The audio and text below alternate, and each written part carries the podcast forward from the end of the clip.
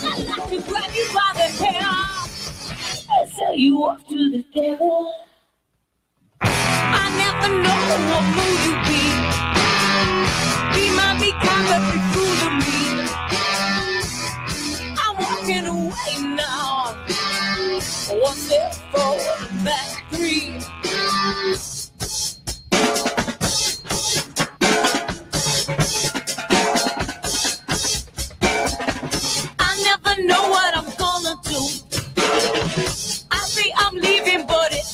True. I got a lot I can do to you. Nothing you can do to stop it. I wanna grab you by the hair. I wanna grab you by the hair. I wanna grab you by the hair.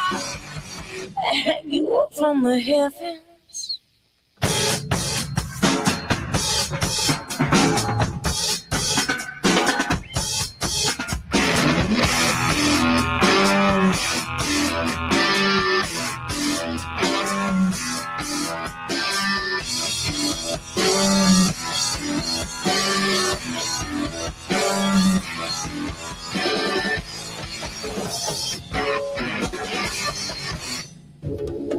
Fabrizio Ravanelli, Dario Morello e Andrea Silenzi, ma anche Massimiliano Catena, Augusto Gabriele, Johan Ragnel, Paolo Futre, Sandeo Lisè, Nando De Napoli, ma anche Mauro Picasso, Dorin Matteo, Ovidio Sabao, Igor Simutenko, Sandro Tovaglieri, Gianluca Cherubini, ma anche Michele Pietranera, Carmelo La Spada, Marco Di Costanzo, Giuseppe Alessi, Pietro Parente, Paolo Ponzo, ma anche Luca Fiuzzi, di Mano della Morte, Mario Lemma, Dadino Zini, Andrea Viapiana, Mirko Stefani, ma anche Sebastiano Vecchiola, Giro Sciacpoche, Edward Lasotta, Fabio Caselli, Giordano Caini, Giuseppe Ingari, ma anche Prince Kong, Omar Campana, Antonio Calascibelli, Andrea Catellani, Francesco Ruopolo, Daniele De Pezzo,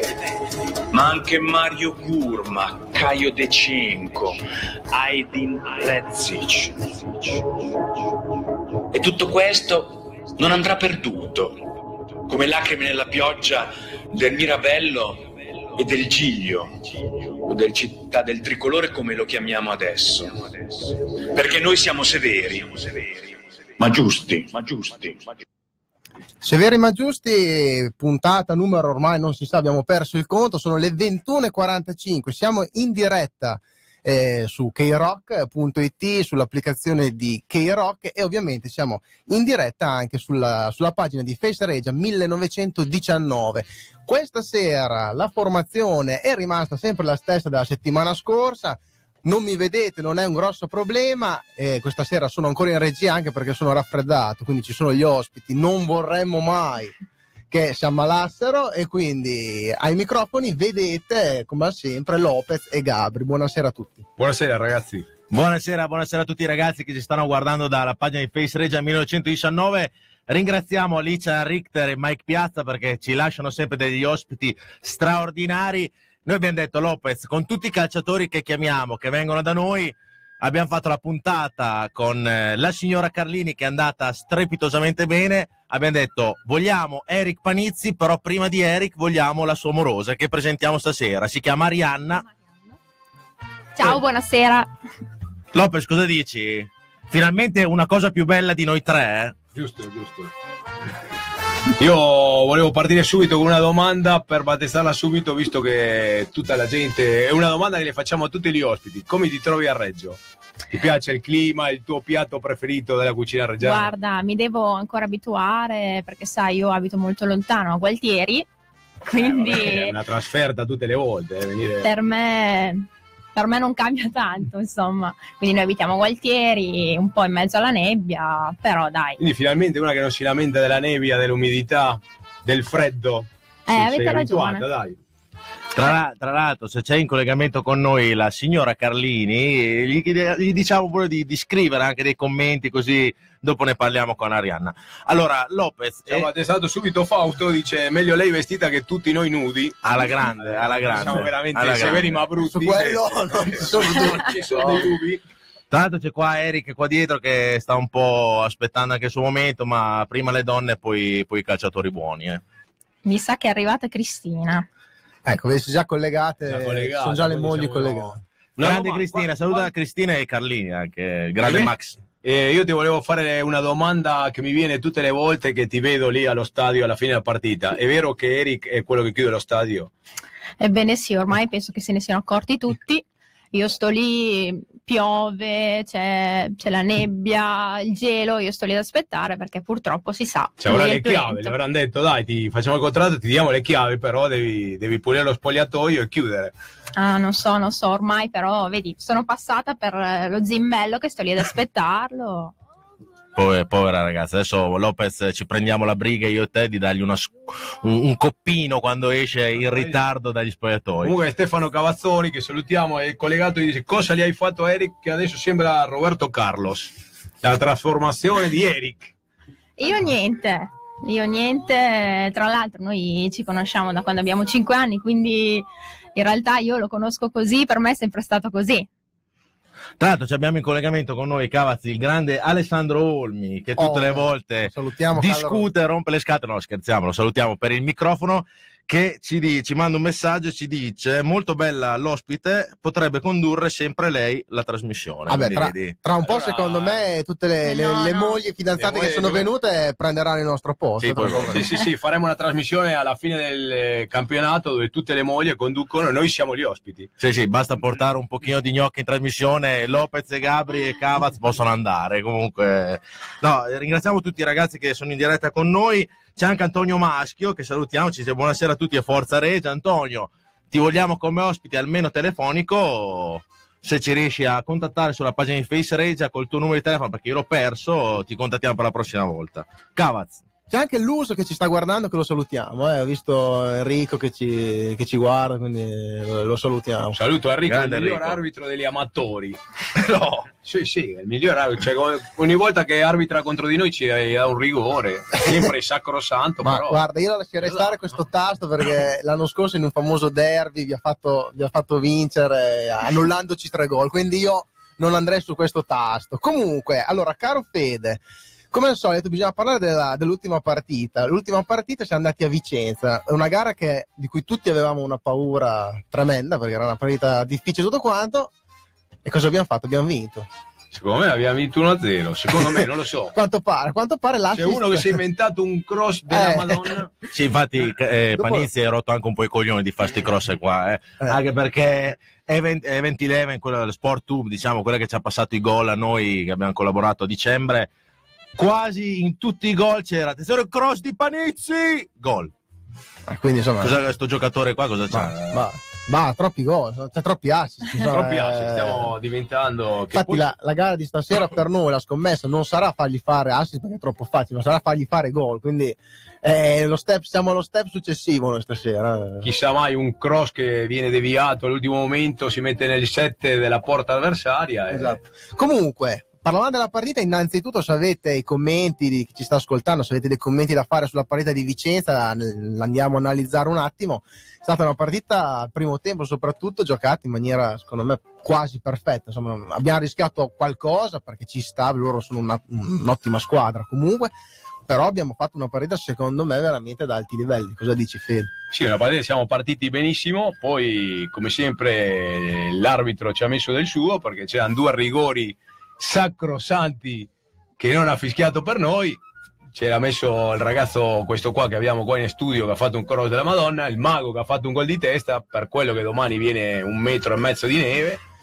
Però vedi che mi è Siamo piaciuto... a portarla. a fine, cioè a fine a- quando ha fatto gol è andato subito ad abbracciare Andrea Tedeschi poi ha detto me l'ha detto lui me l'ha insegnato lui di, di provarci ad andare di testa e quindi insomma diamo dei meriti un po' anche a questi nostri allenatori, soprattutto Andrea Tedeschi che forse è quello che viene nominato meno della, della triade. Tra l'altro, se posso dire, ha fatto una grandissima partita, una partita Max Carlini che era con noi la settimana prima su, su Severi Maggiusti. Quindi Però non ha fatto gol, quindi Eh. meno due Carlini se non le Anche perché una grande partita di Carlini non è Sì. che Infatti, no, dicia- diciamolo che già il suo talento è, è alto. Noi possiamo solo dare quell'1% di stimolo in più al giocatore per far bene. Quindi, Comunque è stato onestissimo Carlini perché l'ho visto sabato in centro, ho detto dai il rigore che non ci è andato, mi ha guardato un po', mi ha detto ci poteva stare come no, io mi sarei incazzato con l'arbitro le avrei dato un cartone in faccia come dicendo non mi dai un rigore del genere, per lui è stato quello che non ho capito è come ha fatto a non dare il rigore con il tiro di-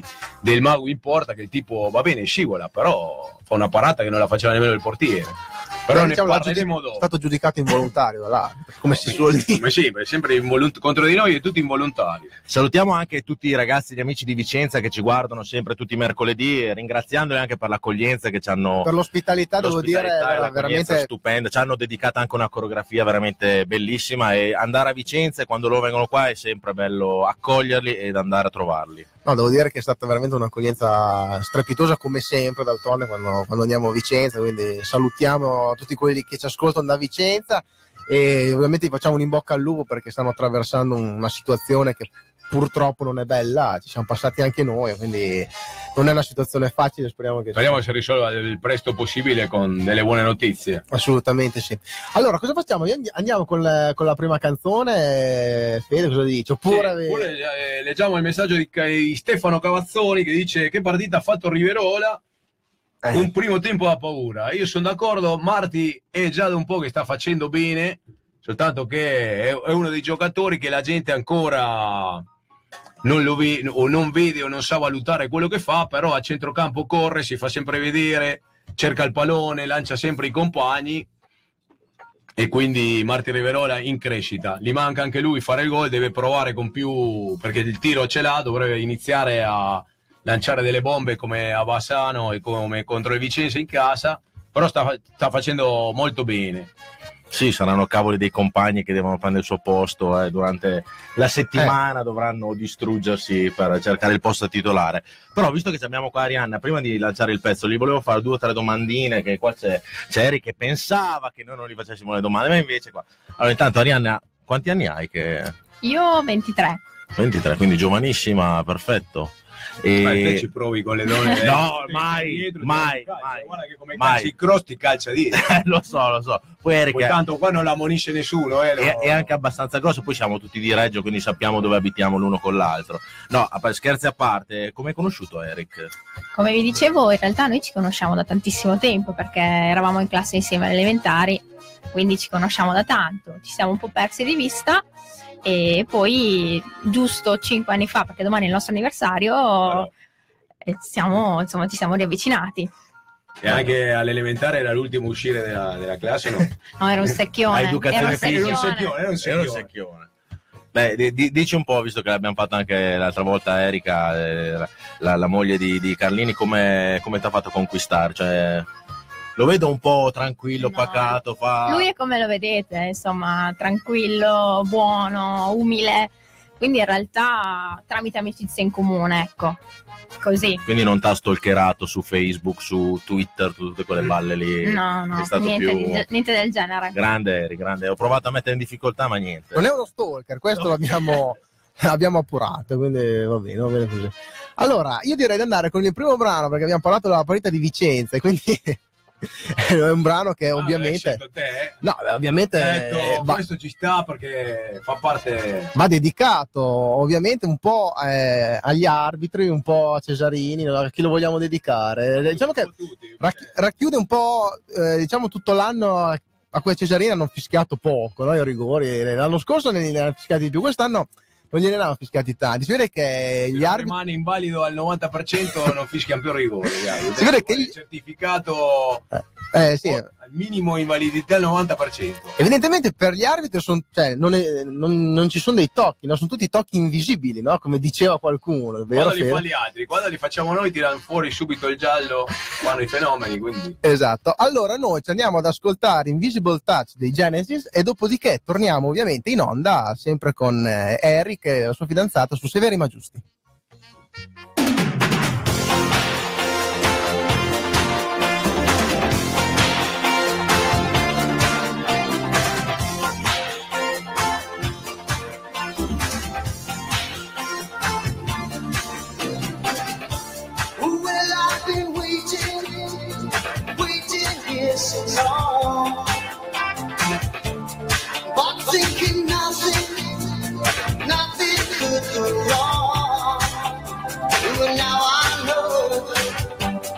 She has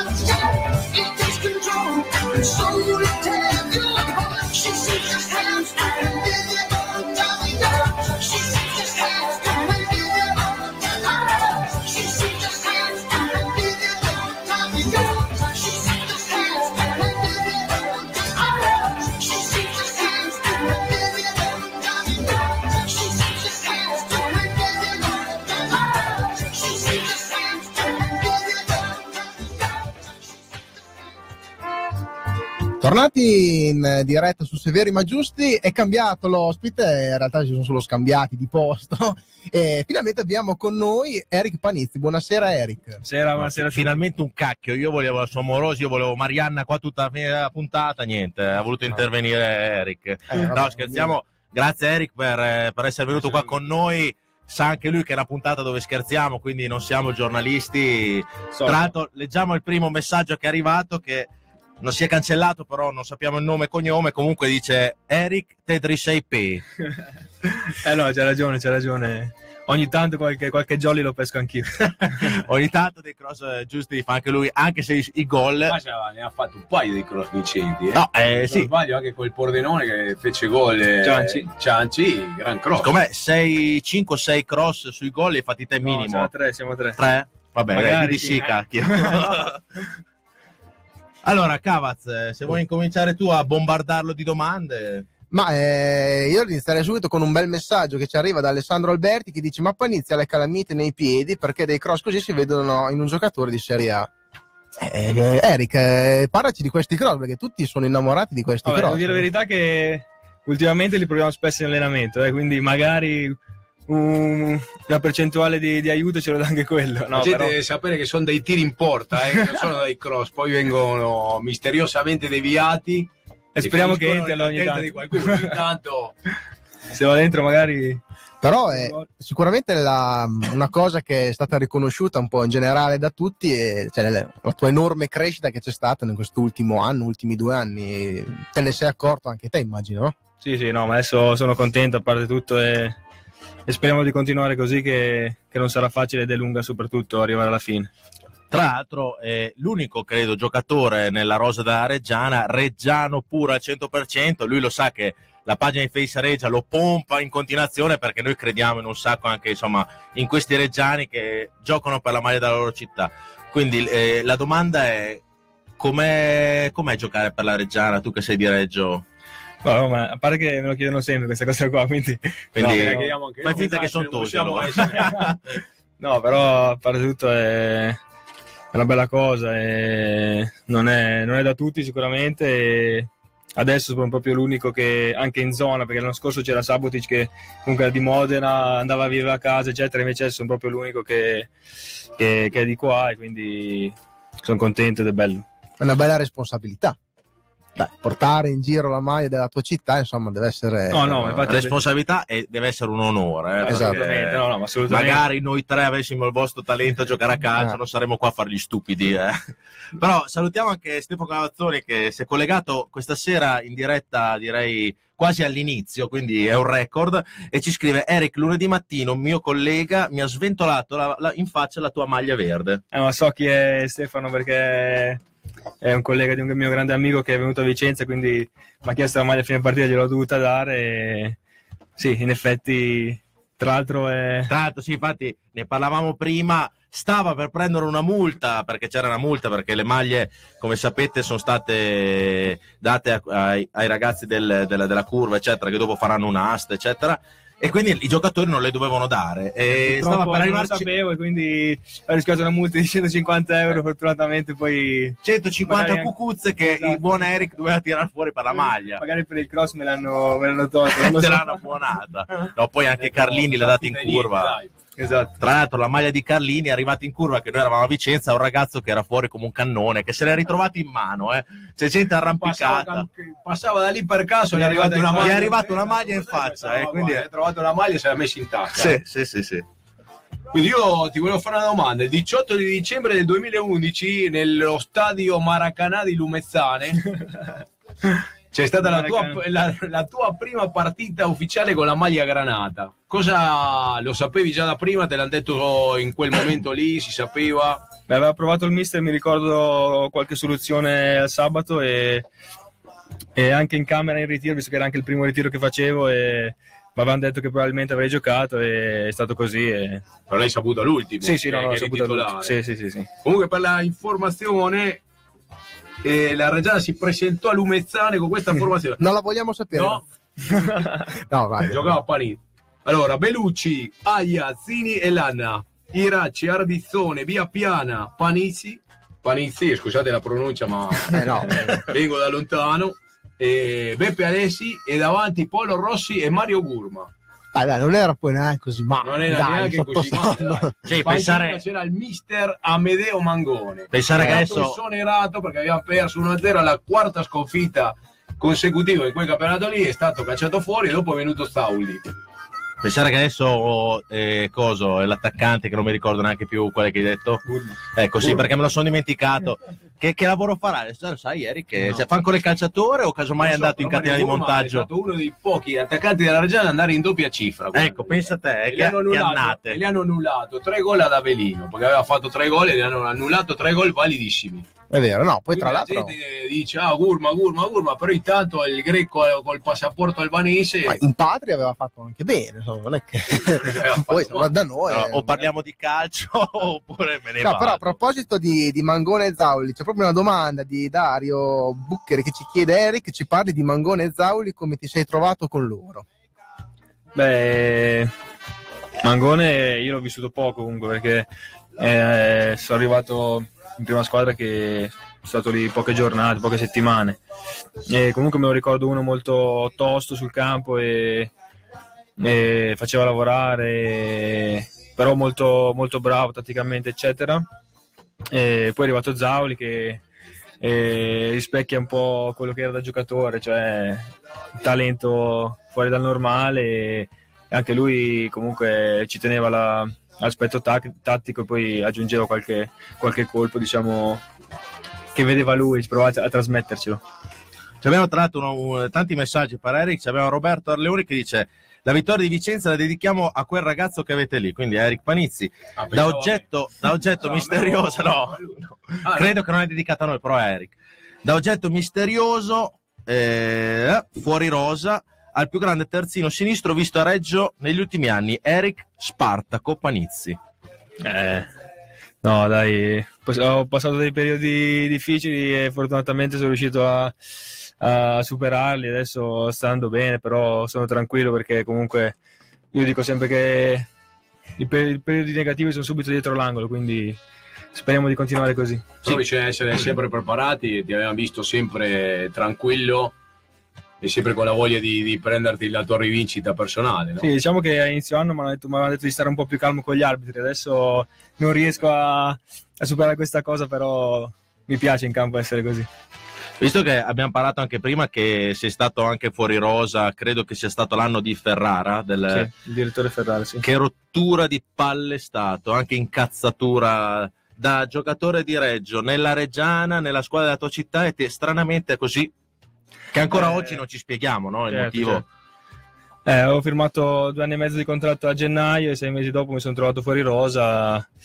Eh, sono cose loro che, che hanno fatto e, e purtroppo sono stato sei mesi così. Fortunatamente poi Stefano Compagni è- mi è riuscito a rimediare inserire in squadra. Quindi dopo, anche grazie a mister Colombo e Paolo Zanetti, mi hanno, mi hanno aiutato a, a tornare in campo. Ti faccio una domanda che ci manda il Cavaz eh, via telefono che dice Eric, qual è la persona che ha creduto di più in te in tutti questi anni? Beh, sicuramente Paolo Zanetti è uno di questi, infatti ci siamo sentiti anche qualche settimana fa, che, anzi la settimana scorsa che ha rinnovato il contratto e lui è uno di questi. E poi Menichini comunque è uno che a me mi ha dato una grande mano perché mi ha fatto giocare quando nessuno si aspettava di... che potessi farcela, quindi Poi ti ha lo messo anche ringraziare. centrale in difesa, Sì, no? sì, un sì. paio di partite E- che hai giocato veramente bene. Uno dice, Sì, ma alla fine Parizzi forse è meglio che sì. centrale di difesa. Eh no, anche a Livorno infatti c'è stata emergenza nei, nei playoff e mi ha messo lì e mi è piaciuto. Visto, visto che sei reggiano, questa domanda qua te la faccio così tanto per parlare. Quanti, cioè, qua- quando senti dal campo casomai delle offese tipo ah cagher, panizzi, cat... Vabbè, sicuramente io le capisco, qualcuno magari le infatti, un, ca- un Cattaneo, un Cesarini, Magari casomai non le capisco. certo. Dai che le comprendi viene anche un po' casomai da ridere perché Sì, ma sì, ma per il momento. difficilmente le senti eh, perché sei concentrato lì, lì sul campo, però se magari capiti in un momento che sei lontano dalla palla, sì, magari fai una risata. Sì, casomai ti viene da dire, ma va a cagare a te. Però ci sta, Arriva un messaggio del Ferro, Andrea Ferrari, che dice: Grande Eric, sono uno di quelli che hai fatto ricredere. E felice di dover fare mea culpa sempre avanti così. Bene, bene, mi fa piacere, Quindi grazie. era uno, era uno di quelli che non aveva. Ce ne sono tanti, eh, di messaggi. Tanta gente, però è sempre buono dire: Oh, Ce ne sono tanti, tanti messaggi di questo È giusto. C'è anche Olmi ci chiede Eric quanto conta la fiducia dell'allenatore per la crescita di un giocatore. Nel tuo caso, quanto conta la fiducia della triade? Vabbè, sicuramente la fiducia è tutto perché senza fiducia è come staccare il bigliettino per, per la partita dopo, capito? Quindi se non eh, giochi, fai bene, giochi la prossima, fai male, sei fuori. Quindi adesso è un po' diversa, diciamo che po' più tranquilla, anche se... Ti è sei conquistato il posto, giustamente, insomma, con, eh, sul campo te lo sei di- Sì, conquistato. sì, vabbè, ma tanto il posto è conquistato finché fai bene, Vabbè. non hai mai conquistato il posto. Bravo. Ma poi io che ogni tanto vengo a vedere gli allenamenti che fate, ma quanto è importante il lavoro che fa tutti, che fanno tutti gli allenatori, però soprattutto la Rosa. Io vedo che parla molto in mezzo al campo, si, con voi, si... No, vabbè, ma lui segue un po' più l'aspetto tattico, uscite possesso e non possesso, quindi eh, ovviamente deve, ci deve far capire quello che, che vuole su, in queste due fasi qua, che sono poi la parte più importante, diciamo. Un'altra domanda che ci arriva da Giuliano eh, Quaiotti che si dice ma Panizzi sarebbe pronto a giocare in serie? Poi non la diciamo perché porta Ietta. Eh, non lo so, eh, non lo so. Eh, Secondo me gli piace- stato non l'ho mai vista neanche da lontano. Gli piacerebbe, gli piacerebbe. No. Secondo me non direbbe di no. Esatto, caso, esatto, quindi magari. Magari. Sicuramente non so se lui, noi saremo Cioè, no, pronti cioè, cioè, dopo vent'anni. Giochiamoci, però se andiamo in Serie B non è che lui dice guarda io voglio andare a giocare a Lumezzane Perché vuole stare in Serie C. Eh, No, anche Poi. più che altro la tua signora, signora Marianna, detta anche signorina, signorina Panizzi perché non è ancora signora, è pronta a, a- a guardare il, il- come si dice, lo stipendio di un giocatore di Serie B che chi- chiaramente aumenta. Ah, non so, magari. Dopo glielo facciamo. eh. Eh, sì. Già mi chiede qualche regalo adesso. Penso se Ecco, vedi. aumentare lo Vedi, stipendio è un casino. Eh. Ah, perché se sali di categoria c'è il premio anche per lei, non so se lo sapevi. Eh, Questo sì. è proprio Un nel Audi, non so, una Sì, c'è il Mercedes. contratto qua, nel sì. contratto c'è proprio Eh, sì. quello, eh, salto di categoria. Comunque, a proposito di allenamenti, eh, Enrico Pioppi ci ricorda, grande Eric, quanta strada fatta. Mi ricordo quando ti allenavi assieme a Bovi al, a Bovi al Mirabello da fuori rosa. Quindi anche lui ricorda. Eh sì, anche lì è stato un ritiro, post ritiro che venivamo giù dal ritiro, quindi poi fino alla fine mercato poi ero andato via quell'anno lì. Brutto, eh, quanto allenarsi. è duro così. fare quello lì che ti stai allenando non sai dove vai a finire non sai No, eh, se ti alleni va bene, il problema è quando non ti alleni neanche. quando non ti alleni neanche Eh, sono stati sì, dei giri strani, con, c'era quell'anno anche Arati, credo che hai giocato anche con Arati tu. Sì, sì, sì, sì. ah. Che poi sono stati, Reggio stati dati alla Propatria No, qua si parla dell'anno precedente ancora, ah, l'anno quando, prima. perché cioè, quando ci allenavamo al, Mira- al Mirabello. Mm. Bovi adesso sai che fine ha fatto... Sì, era Correggio, poi è andato a Lentigione a gennaio. Serie D. quindi in Serie D, beh, comunque una buona carriera anche per, eh, anche per Bovi. E allora qua ci arrivano anche eh, qualche considerazione, ci dice Massimiliano Girotti, dice Eric eh, di bene a Paolone Rozio di muoversi così siamo a post, quindi, no, eh, spera nel rientro anche di Rozio così la difesa la, No, la la mettiamo a sta posto. corricchiando già in campo, quindi speriamo che anche lui Tra si rimetta l'altro, più presto. notizie di questa settimana che ha ricominciato ad allenarsi, a correre con voi, Esatto, giusto? esatto, Quindi- sì, per la prima volta. Insomma, tra un po' dovrebbe pian piano tornare disponibile. E Roberto Orleoni, poi dopo andiamo con la canzone, ci chiede, Eric, chi ti fa più incazzare, la tua amorosa o Crocchianti quando non fa la diagonale e ti tocca coprire al centro? Chi è che Eh. l'ha scritto questo? Questo l'ha scritto Roberto Orleoni, che è un ragazzo che No, ci se, se, se per sbaglio capiterà qua, chiedetelo perché ci offendiamo per 90 minuti e lui perché... sì, sì, sì, sì. Allora, se giocate così continuate a offendervi già da, a offenderlo in diretta radio già da adesso No, ma alla fine noi. sono offese costruttive, non è No, che... no, giusto. vabbè, chiaro, certo, ci sta tutto sul campo, poi, appunto, finché continuate così, Esatto, esatto. eh, offendetevi tranquillamente. Allora, prima di, di passare la, la- la palla ai Cavaz e Lopez che vi presenteranno la prossima canzone, state collegati con noi perché fra poco abbiamo in diretta un vecchio giocatore della Reggiana, un certo Davide Matteini, che Eric conosce molto bene, quindi ci sarà da ridere, eh, dopo la canzone. Esatto, un grande Davide, eh, ce lo ricordiamo a Reggio, poi parleremo anche di alcuni suoi gol. Facciamo l'ultima domanda prima del Cava, sempre che ti dice chi è stato il compagno o chi è il compagno a cui sei più legato. Beh, sono quattro anni che sono in camera con Spanò, quindi lui è uno sicuramente di quelli che... dei più... di un amico, diciamo, oltre che un compagno di squadra. Ok, dai, andiamo con, eh, con il prossimo brano, Lopez. eh, questo è un Daikan Dom, no? Questo è un dai che andò all'inglese, abbiamo vinto a Vicenza, stiamo lì, siamo in piena corsa. Allora andiamoci a sentire il padrino, il, il Modfather, Paul Weller, che canta questa canzone che si chiama Come on, let's go, Dai Gandom. Ce l'andiamo ad ascoltare, vai.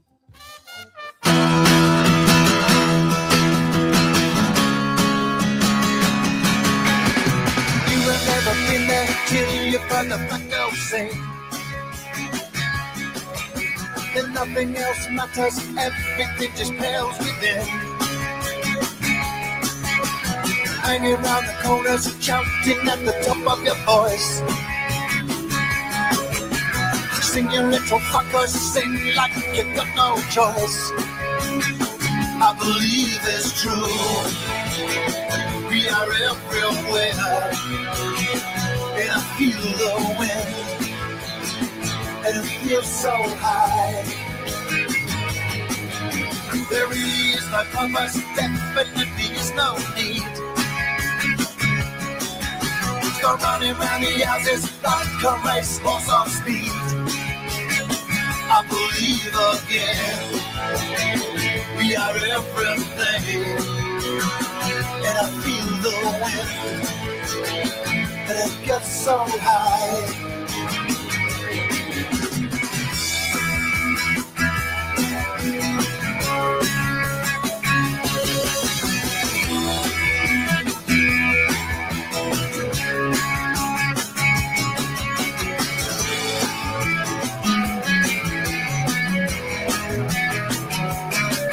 Come on,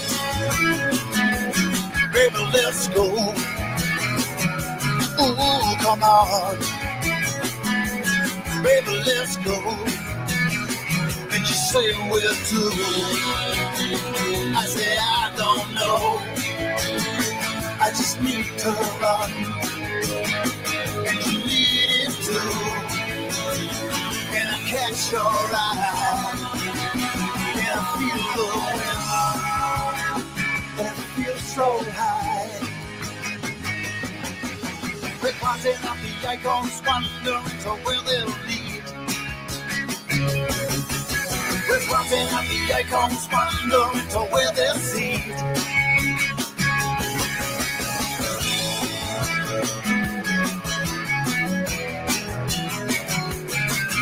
Come on, baby, let's go. Yeah, come on,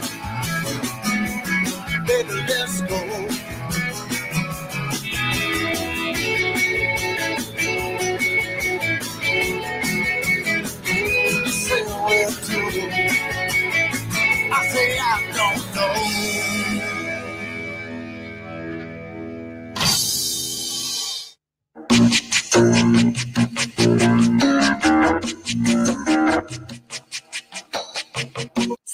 Tue comunicazioni con multitraccia.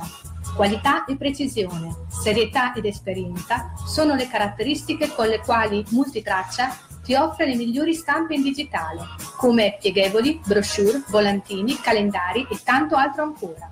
Visita il sito www.multitraccia.it.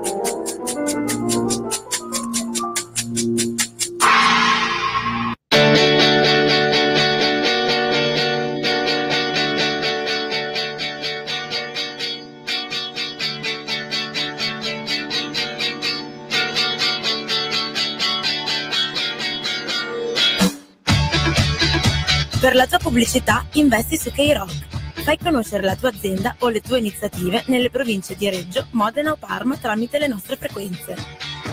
I tuoi spot su K-Rock chiamalo 0522 981759 o manda una mail a scala chiocciola krock.it.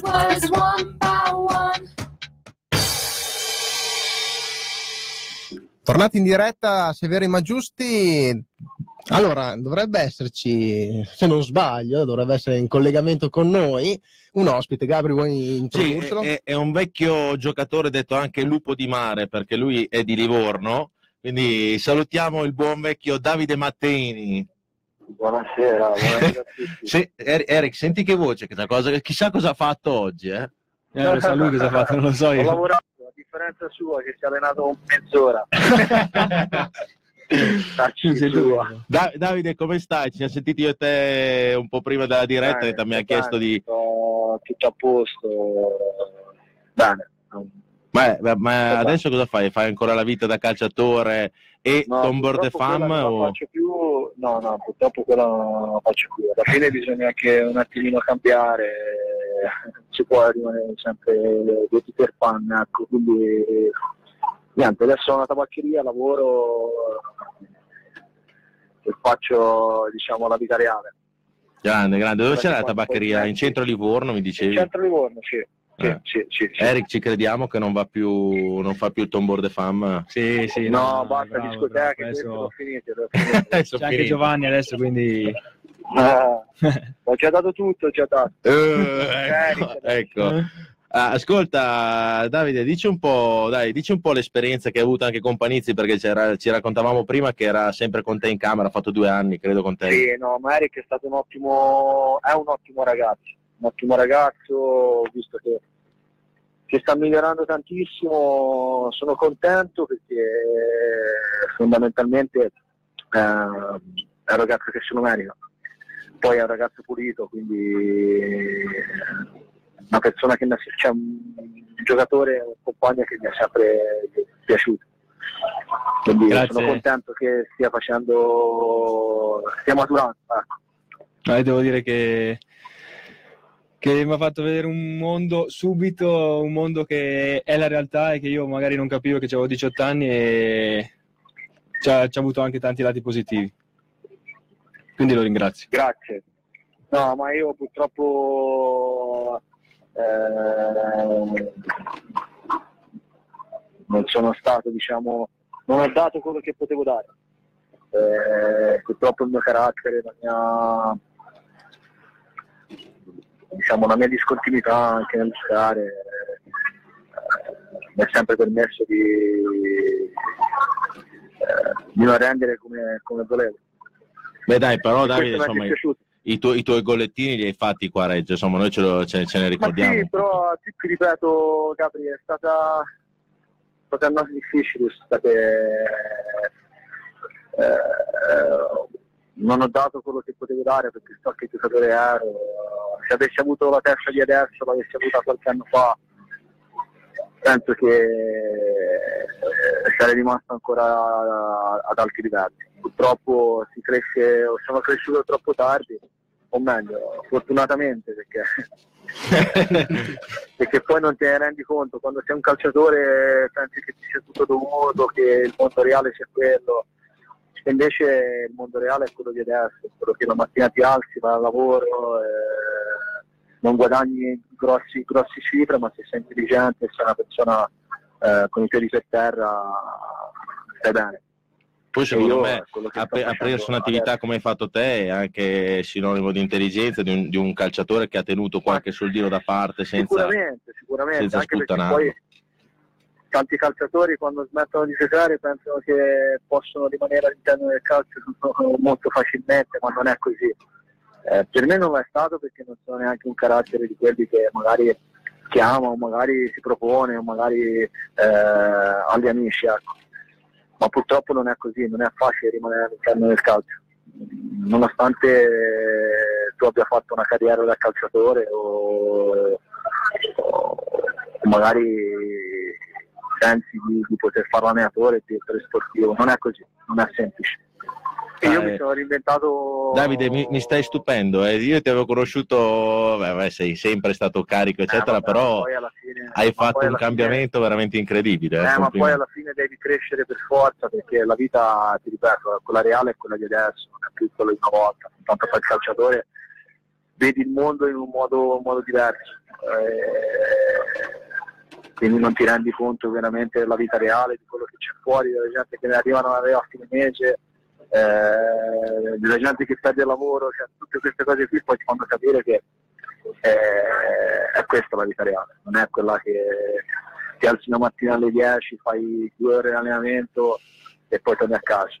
No, no, non dire altre cose di, così perché Eric sta incominciando a piangere, la stai facendo No, commuovere. ma io lo, glielo dico, glielo dico perché è bene che lo sappia, poi eh, come tutte le cose finirà. Quindi dovrà essere stato intelligente a essersi messo via un po' di soldi e a dover inventarsi qualcosa che eh, non è facile, perché quando fai solo il calciatore eh, sai fare solo quello. Senti Davide, so- puoi fare altre cose. Davide, sono Fede, ti volevo fare una domanda. Tu continui ad andare allo stadio la domenica, vai a vedere il Livorno? No, purtroppo no, perché avendo solamente un giorno libero a settimana, eh, diciamo non lo, non lo passo sui campi di calcio, lo passo con la mia famiglia, quindi ho perso anche un po' di passione. Poi da quando sono stato squalificato è una sensazione bruttissima guardare le partite. E- Non la, non la guardi di nemmeno le TV. Non le guardo neanche alla TV, Ah. no, purtroppo no. Chiuso completamente tutto con il mondo del calcio. Come, come non ho capito? Hai, hai chiuso praticamente tutto? Eh, ho chiuso, chiuso sì. Sì, sì. Eh, adesso mi sto allenando con una squadra eh, che fa la prima categoria, che è di un amico, e, e mi diverto. Eh, è un calcio pulito, ecco, un calcio dove, dove vai lì e, e ti diverti. Ci, arriva, ci è arrivato qualche messaggio. Roberto Orleone ci dice: Dai, Matteini, è andata bene così, ti sei divertito. A Reggio ti abbiamo voluto bene e anche qualche soddisfazione ce l'hai regalata. È. No, dai. ma sicuramente, ma sicuramente, non mi, non mi pento di non mi pento di niente. Eh, Tornassi indietro rifarei tutto in una maniera diversa perché eh, non l'ho fatto in una maniera diciamo intelligente. Io purtroppo sono stato sempre un, puro, un- uno senza filtro che faceva tutto quello che sentiva nel calcio purtroppo quando sei pulito, no pulito, scusami, quando sei genuino non sei ben visto. Sì, forse un po' troppo sincero, avuto- ma insomma, noi ti abbiamo apprezzato anche per la persona che eri, quindi insomma... questo, questo problema. Beh, comunque, eh, Davide, dici niente. la cosa che ti è piaciuta più di Reggio e la cosa che ti è piaciuta meno, visto che tu hai vissuto la nostra città Vabbè, per un pochino sicuramente di la tempo. cosa che mi è piaciuta di più è la figa. No, là- Oh, cazzo, è quello che volevamo arrivare. Ci hai fatto quasi piangere per E dieci minuti, ci dovevi dire una infatti sapevo- cazzata. Sapevo, che volevate arrivare lì. ma no, ma sto scherzando. No, mi è piaciuta tanto la città, vabbè, giocare in uno stadio come il Giglio, fin quando era della Reggiana, non è da tutti, da, da tutti e da tutti i giocatori. E la città è molto bella, la gente, gli emiliani sono meglio ehm, sicuramente dei dei romagnoli, perché ho avuto la possibilità di giocare anche in Romagna e posso dire questo.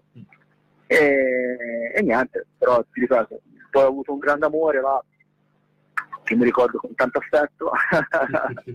Panizzi ha Però- detto annuito, ha detto di sì, quindi lo sa anche lui. qualche telefonata in camera lo Eh, sentivo. oh, Panizzi ha vissuto in camera con me, bestemmiavo, era normale che, che sapesse le mie vicende, le mie vicende amorose. Ecco. Ci ricordano anche un'altra cosa che insomma che ti è piaciuta molto dell'esperienza reggiana, cioè di aver segnato al Pisa, perché ci ricordiamo che a Ma Pisa sì, quello è stato, purtroppo me lo sto portando ancora dietro. e- Eh, e fa- infatti è quello non che ti è- volevo chiedere, Davide, ma adesso te sei di Livorno, però sapevo che la tua, tua ex moglie o moglie, adesso non mi ricordo, con i bimbi abitano a eh, Pisa. certo. Hai avuto Pisa, sì. Delle diatribe, insomma, dei tifosi che ti incontravano ti mandavano a cagare, boh, non so. Ma all'inizio inizialmente sicuramente eh, non era una cosa eh, semplice perché sai, il Livornese che fa gol a Pisa fa vedere la maglia del Livorno, Si è tolto la maglia. ma nel massimo, quindi ho avuto un po' di problemi.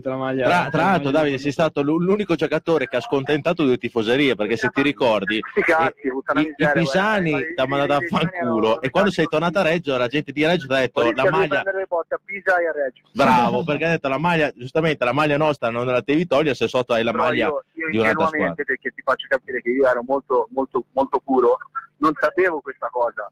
che I reggiani erano, erano tifosi, erano gemellati con quelli del pisani, sì, all'epoca. Eh, però dai, è stata è stata una bella dai. Tra l'altro sei stato l'unico giocatore di Livorno che ha fatto gol eh, al Pisa in, in- in una partita, credo, tirandosi la maglia, cioè facendo vedere la maglia di, credo del gruppo Ultras del, del Livorno, adesso non mi ricordo che Sì, maglia. erano livornesi, livornesi. Ah, non c'era nessuna offesa, non c'era niente. Era un gruppo, un gruppo di amici che avevano fondato questo, sì, questo gruppo e quindi eh, in onore a loro avevo messo sotto, però non- pur non sapendo che i reggiani erano gemellati con i pisani. Bene, dai, bene. Ascolta, quindi te dici che ci hai ci hai detto che Panizzi, Eric è un bravo ragazzo, no- non ha fatto neanche una cazzata quando era con te in, in camera? lo so. No, no, no, no, no, anzi... Cioè i piedi gli Eric- tipo, non lo so. No, ti dico la verità, mi sembrava frocio perché non, mandava mai un messaggio a una figa, o, sai, tanto tempo fa, sempre, sempre lì, però poi l'ho visto insieme a una ragazzetta, quindi lì mi è passato il dubbio. No, però alla fine... Stai, stai guardando la diretta adesso, Davide, sul telefono, sul computer? No, sono al ristorante. Allora, se dopo te la guardi, ti puoi, ti puoi vedere anche la, la- la splendida amorosa che ha al suo fianco, che si chiama Marianna, che è veramente... Ma io spero sia sempre quella di... quella, quella Oh, di sempre. Sì, sì, lei, lei. O l'ha cambiata? Ecco, Cinque ecco. anni domani, Davide. Eh, bene, sono contento, sono contento perché penso che non la conosco, eh. Penso sia una brava ragazza e nel calcio e nella vita non è facile trovare eh, delle donne che stanno vicino a te per quello che sei. Tante volte trovi delle donne che stanno vicino a te per quello che pensano che tu sia in un mondo virtuale. E quindi penso che lei gli sia vicino perché lo ama e perché è pulita. Io, io, io, sempre Eric non lo riconosco più, Davide. Io l'ho conosciuto che parlavamo un po' più di cazzate, veramente adesso mi Eh, sembra... eh, se- sembra quasi un diacono, eh. Aspettavate un mattinino. Eh. Sì, noi abbiamo detto dai che ci facciamo quattro risate, però no, Eh. scherziamo, scherziamo, Davide, comunque te No, sei una persona intelligente, io che ti ho conosciuto fuori dal mondo del calcio, come diciamo come amico, eh, sei, stato, sei stato molto accondiscendente in tutto quelle- tutte le iniziative che abbiamo fatto anche noi tifosi. E ultima cosa che ti volevo chiedere prima di lasciarti, hai aggiunto qualche tatuaggio oltre ai tuoi 4200? No, no, no, ho messo solamente il nome di mio figlio, ma sento un dolore pazzesco adesso a fare tatuaggi, quindi anzi forse mi sono pentito di tutti quelli che ho. Eh, tornassi indietro no, tanti non ne farei, però sono i percorsi della vita. Eh, il mio percorso è stato questo. L'importante è capire poi e cercare di, di migliorare come, come uomo, ecco, soprattutto. Va bene, grazie Davide, intanto ti ringrazio per aver Grazie accettato questo Ma piccolo confronto scherzoso con noi. Anche me. E se uno ti vuole venire a trovare a Livorno, la tabaccheria vuoi farti Bene, via Grande, via Grande eh, mi conoscono tutti. Via Grande? Via Grande, Ok. via Grande, eh, Livorno. Grazie mille Ciao, Davide. Ciao, Davide. Grazie mille Davide. Mattini. Ciao, Ciao, ciao. Buona serata, ciao. Beh, abbiamo sentito eh, Davide, è stato un piacere eh, insomma, averlo, averlo ries- riascoltato e averlo risentito. eh. Devo dire che eh, ci ha fatto molto piacere, ce lo ricordiamo comunque a Reggio sempre in maniera positiva, perché comunque anche se lui magari non è rimasto molto, molto soddisfatto della sua prestazione, insomma, a Reggio non- ce lo ricordiamo in modo positivo. Cosa dite, ragazzi? No, ma quello che dice è tutto vero. eh. Sicuramente ha fatto delle cagate che... Però il problema è che quando arrivava al campo e c'aveva voglia, vinceva da solo. Sì, che poi tra l'altro secondo me era uno che faceva molto gruppo, faceva ridere, insomma scherzava sì, sì, e serve sempre in, un, eh, in una rosa, qualcheduno che Sì, no, ogni tanto spezia anche... Sì, sì, no, infatti era... Io sono contento di averlo vissuto per due anni così, quando ero ancora così giovane, perché veramente mi diceva le cose come stavano e a quel tempo non le capivo e dopo le ho capite tutte in una volta. Adesso chi è quello che tira il gruppo con le battute, le cazzate? Là? Beh, Bovo- Bovo, eh? Bovo, eh, sì, sì, sicuramente il primo, poi anche Cristian Altiniere. Sì, è un Altiniere che sembra molto- Sì, Eh, sì, con no, noi era tranquillo, invece no, casomai... invece- invece è bravo, bravo, è molto simpatico, fa, fa ridere. Cavaz, allora andiamo con la prossima canzone. Sì, eh, andiamo col prossimo brano, Lopez. eh, Tra Il l'altro, prossimo brano, perché qua si è collegato due minuti fa Max e l'Archi Meloni, adesso c'ha fretta e vuole... "Eh, allora cosa fate, cosa fate? Allora le ho detto, stamattina l'ho sentito, le ho detto Max mi devi, devi scegliere una canzone da dedicare a Eric. E lui ha detto metti il pezzo di Gary Glitter, I am the leader of the gang. quindi è arrivato giusto in tempo, Max. Giusto in tempo, just in time. Adesso andiamo a ascoltare I'm the leader of the gang, Gary Gritter.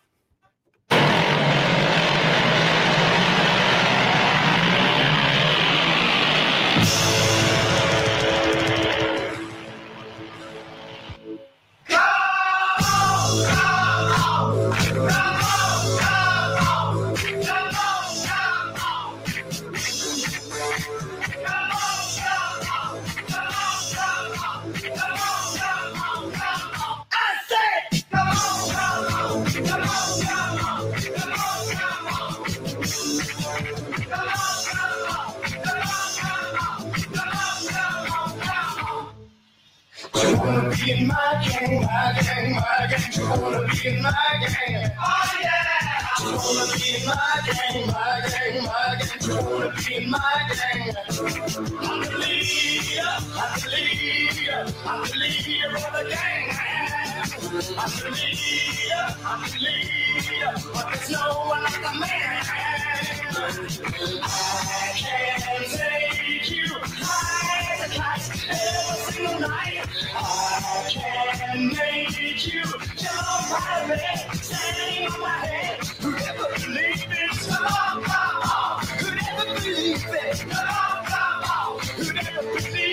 Oh, oh, oh. Wanna be in my gang, my gang, my gang. Be in my gang. In my gang, my gang, my gang. Wanna be in my gang. I'm the leader, I'm the leader, I'm the leader of the gang. I'm the leader, I'm the leader, I'm the man who put the bang gang. I can take you over the hill. I can make you sound your soul on your rock and roll. You never believe it. Come on, come on. You never believe it. Come on, come on. You never believe it. In my gang, my gang, my gang. You wanna be in my gang. Oh yeah. You wanna be in my gang, my gang, my gang. You wanna be in my gang. Oh yeah. You wanna be in my gang, my gang, my gang. You wanna be in my gang. Oh yeah. You wanna be in my gang, my gang, my gang. You wanna be in my gang. Oh yeah.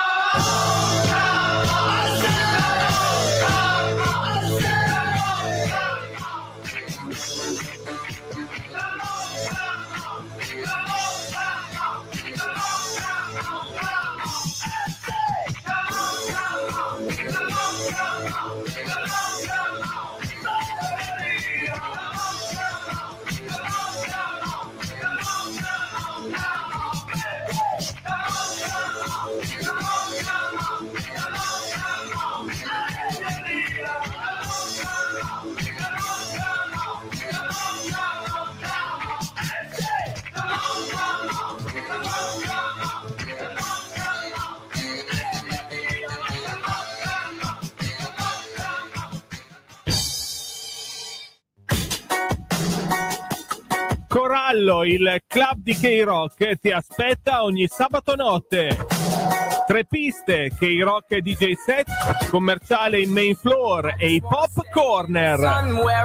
Corallo in Viale della Rocca a Scandiano. Il tuo club il sabato notte.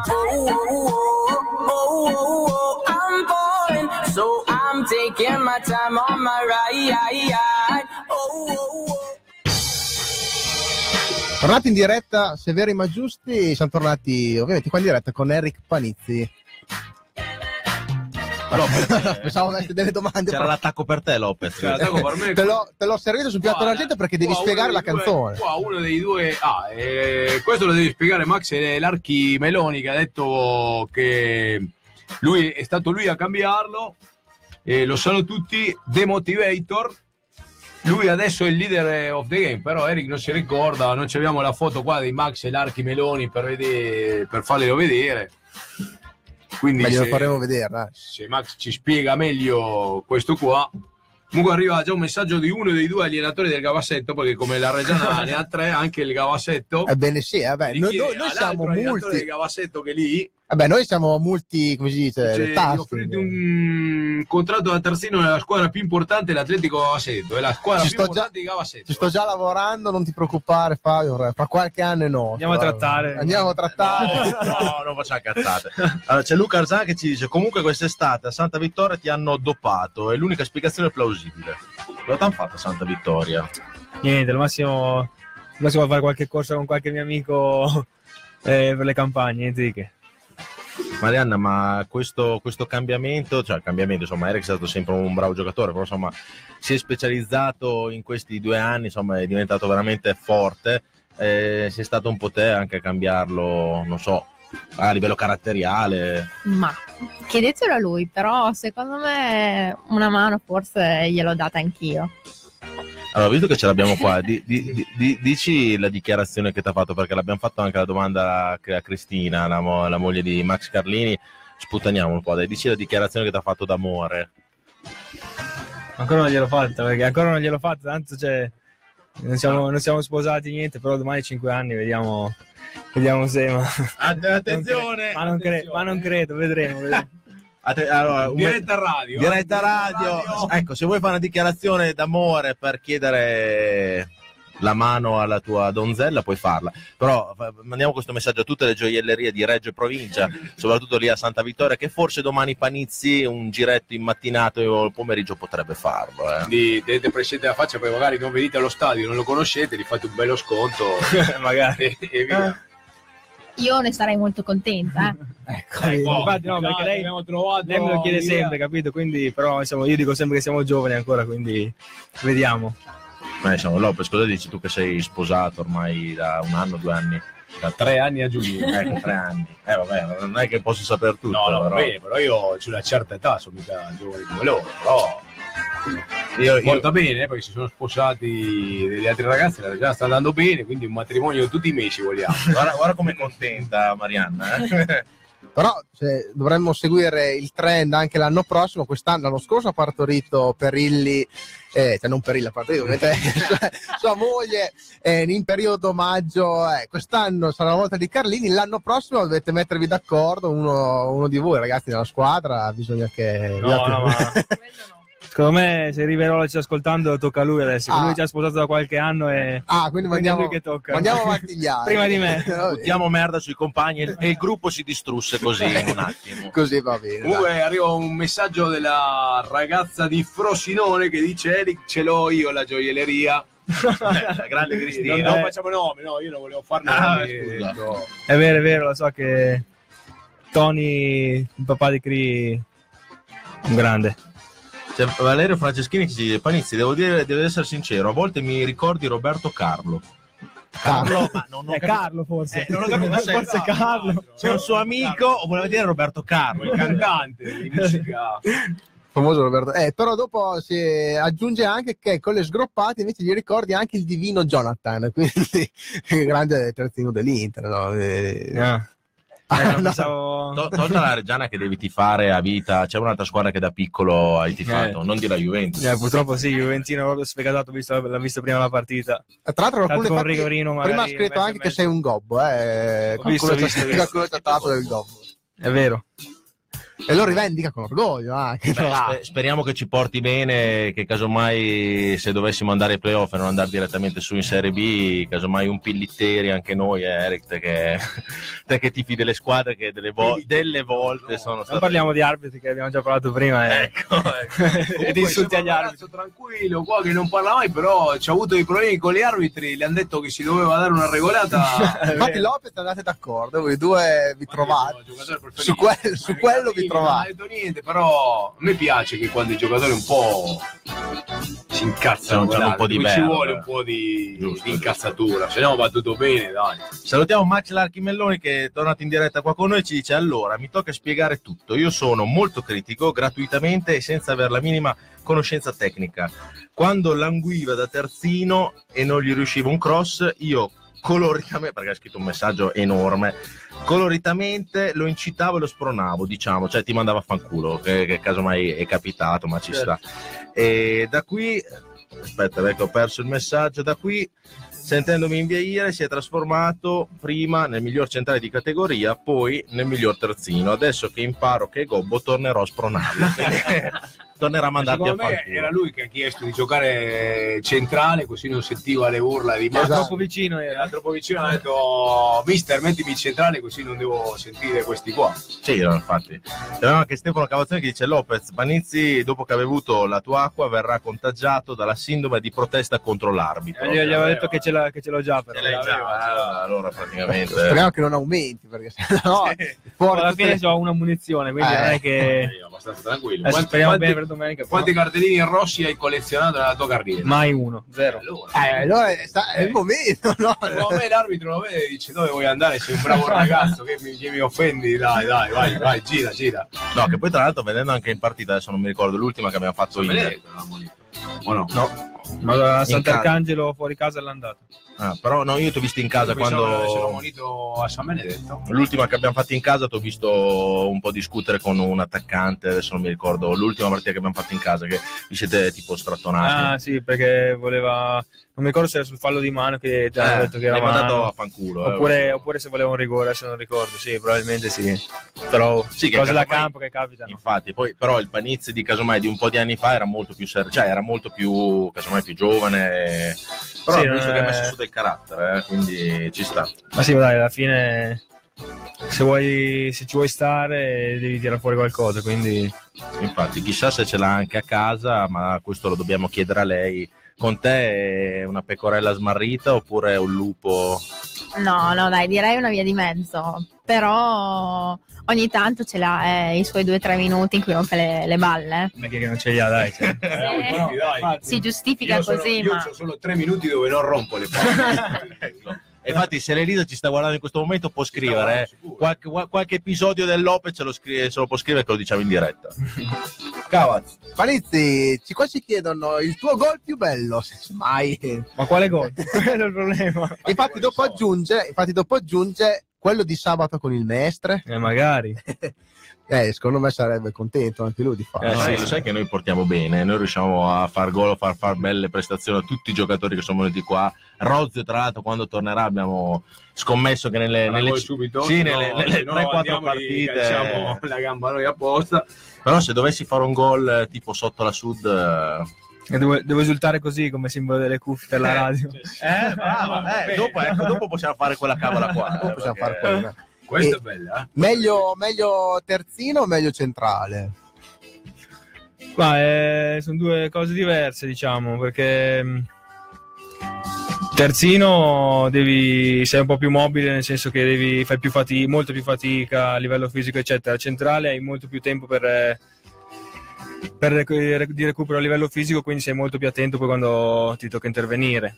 Diciamo che puoi aspettare anche che il tipo ti venga contro, invece giocando sulla fascia lo devi andare a Esatto, prendere sì, col diciamo di rischio sì. che se, se Sì, ti, se ti passa, ciao. Esatto, esatto, no, ma infatti le, le due corse sono molto diverse. che poi parlando del tuo ruolo che è il terzino diciamo che stai facendo adesso quando eh, siamo andati ad affrontare la San Benedettese casomai alcuni o alcune persone hanno detto cacchio Panizzi delle volte si è fatto scappare quella, quella mezzala c'è attaccante cioè, ma quanto era forte se diciamoci anche la verità insomma. Sì, no, ma capita, poi ci sono spesso se, se anche se non è il tuo uomo, solo perché la zona è quella, però diciamo che eh, ci sono delle scalate che, che devi fare, quindi non...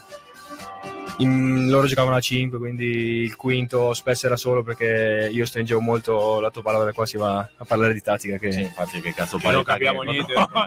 l'ha già capito che noi di tattica No, Sì, non io, io- io da allenatore ho capito tutto. Comunque ci scrive Giacomo, Giacomo di Barcellona dice mentre continua a fare dei cross così e assist gioca da terzino poi quando, quando si hai di- finito il repertorio dei cross ti mettiamo una penso si diverta di più anche lui, no? Si diverte sicuramente. Sì, di più. all'inizio stavo facendo bene la centrale, quando sono ritornato terzino ho detto, eh, però preferivo, magari preferivo centrale, invece adesso mi diverto anche lì, anzi alla grande. Va bene, dai, andiamo con, andiamo con il prossimo brano, Fede. Sì, andiamo con un brano, adesso tocca il momento del punk argentino. Io ho scelto questa canzone del 1987 dal gruppo Paralysis Infantile, un nome un po' strano per un gruppo, però all'epoca andavano questi nomi che facevano un po' di paura alla gente. E la canzone si chiama Sin Alternativas e racconta la storia di un tipo che deve andare al seggio come noi domenica e non sa chi votare perché praticamente lui ha votato tutti i partiti politici e tutti li ha messi in quel posto. Allora lui praticamente non sa chi votare. Voteremo Mike Piazza. Mm. Voteremo Piazza sindaco di Reggio. Magari. Va bene, dai, ce l'andiamo ad ascoltare.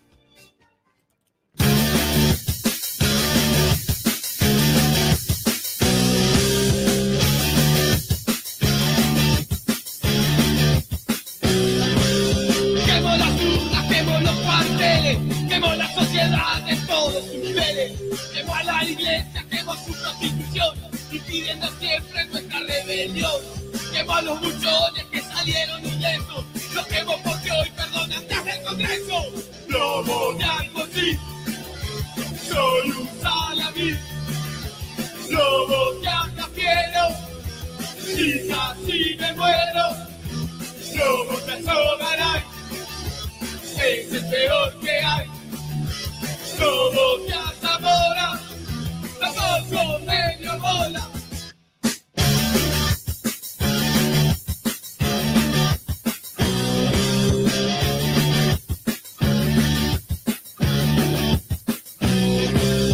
a los agentes de la represión que nos cortaron toda ilusión. Llaman crimen a la fuerza X mano y llaman derecho a la opresión del Estado. Mejor votar blanco y patearle en la panza a todos los ladrones de tu esperanza. Lobo de Alfonsín, soy un salamín. Lobo de Acafiero, y casi me muero. Lobo de Azogaray, es el peor que hay. Lobo de Zamora, tampoco medio bola, ¡ya!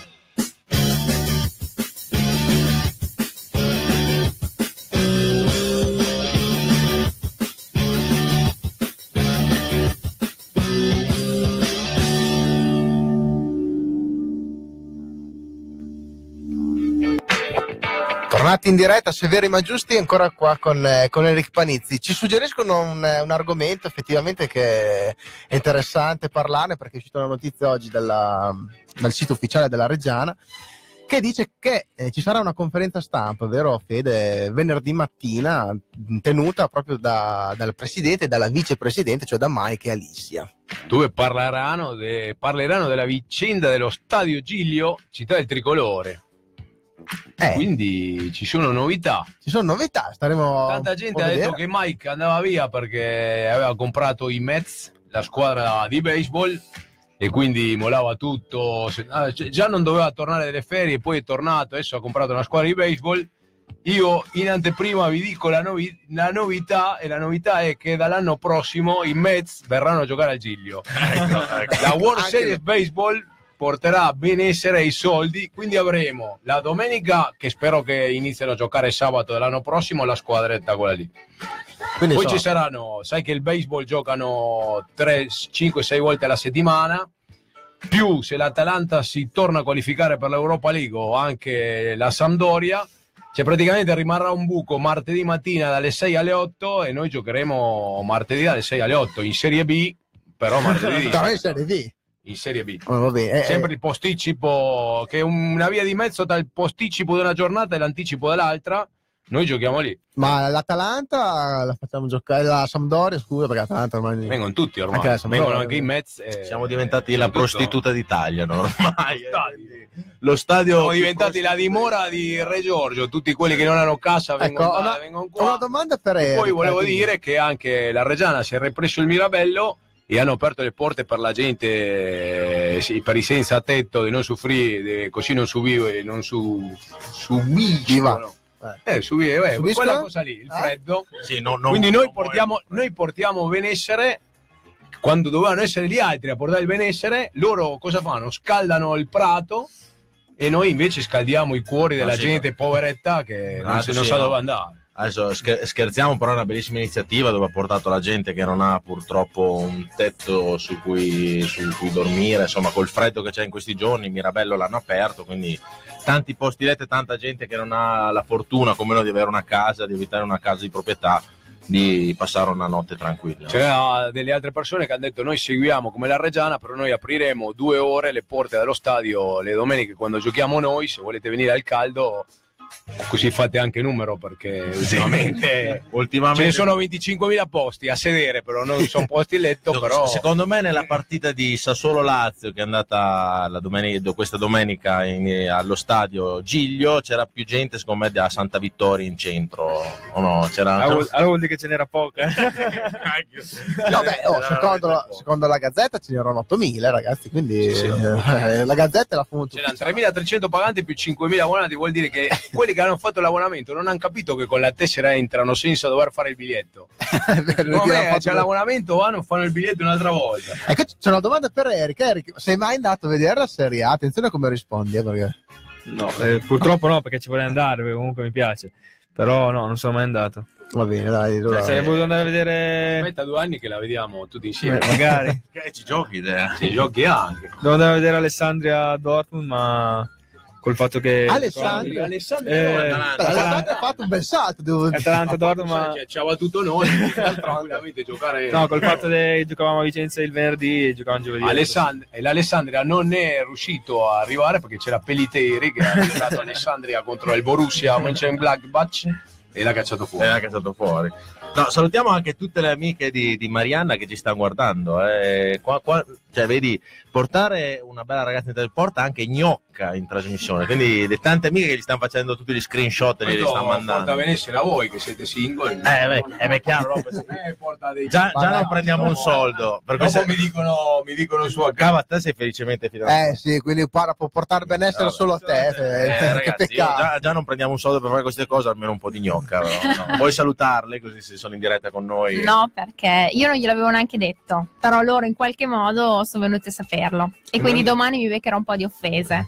Ma no, No, dai. fino adesso siete, siete andati. Comunque siete qua andati ti via. beccherai una minaccia già dell'altro allenatore del Gavasetto che ha detto se fate scegliere agli, agli ospiti della puntata un pezzo, occhio a non ripetere La come la settimana la scorsa. no? scelta della settimana Perché dovete scorsa, sapere che Carlini e la sua consorte hanno scelto Bianca Azzei, che diciamo non è stata proprio apprezzatissima dal nostro pubblico. Per me è stata una canzone stupenda, Ecco. quindi bravo, bravo Max e brava Cria. eh. Invece voi, se non sbaglio, avete scelto un pezzo un po' più adatto a radio, o dovete, siete ancora in... eh, Sì, diciamo che non è...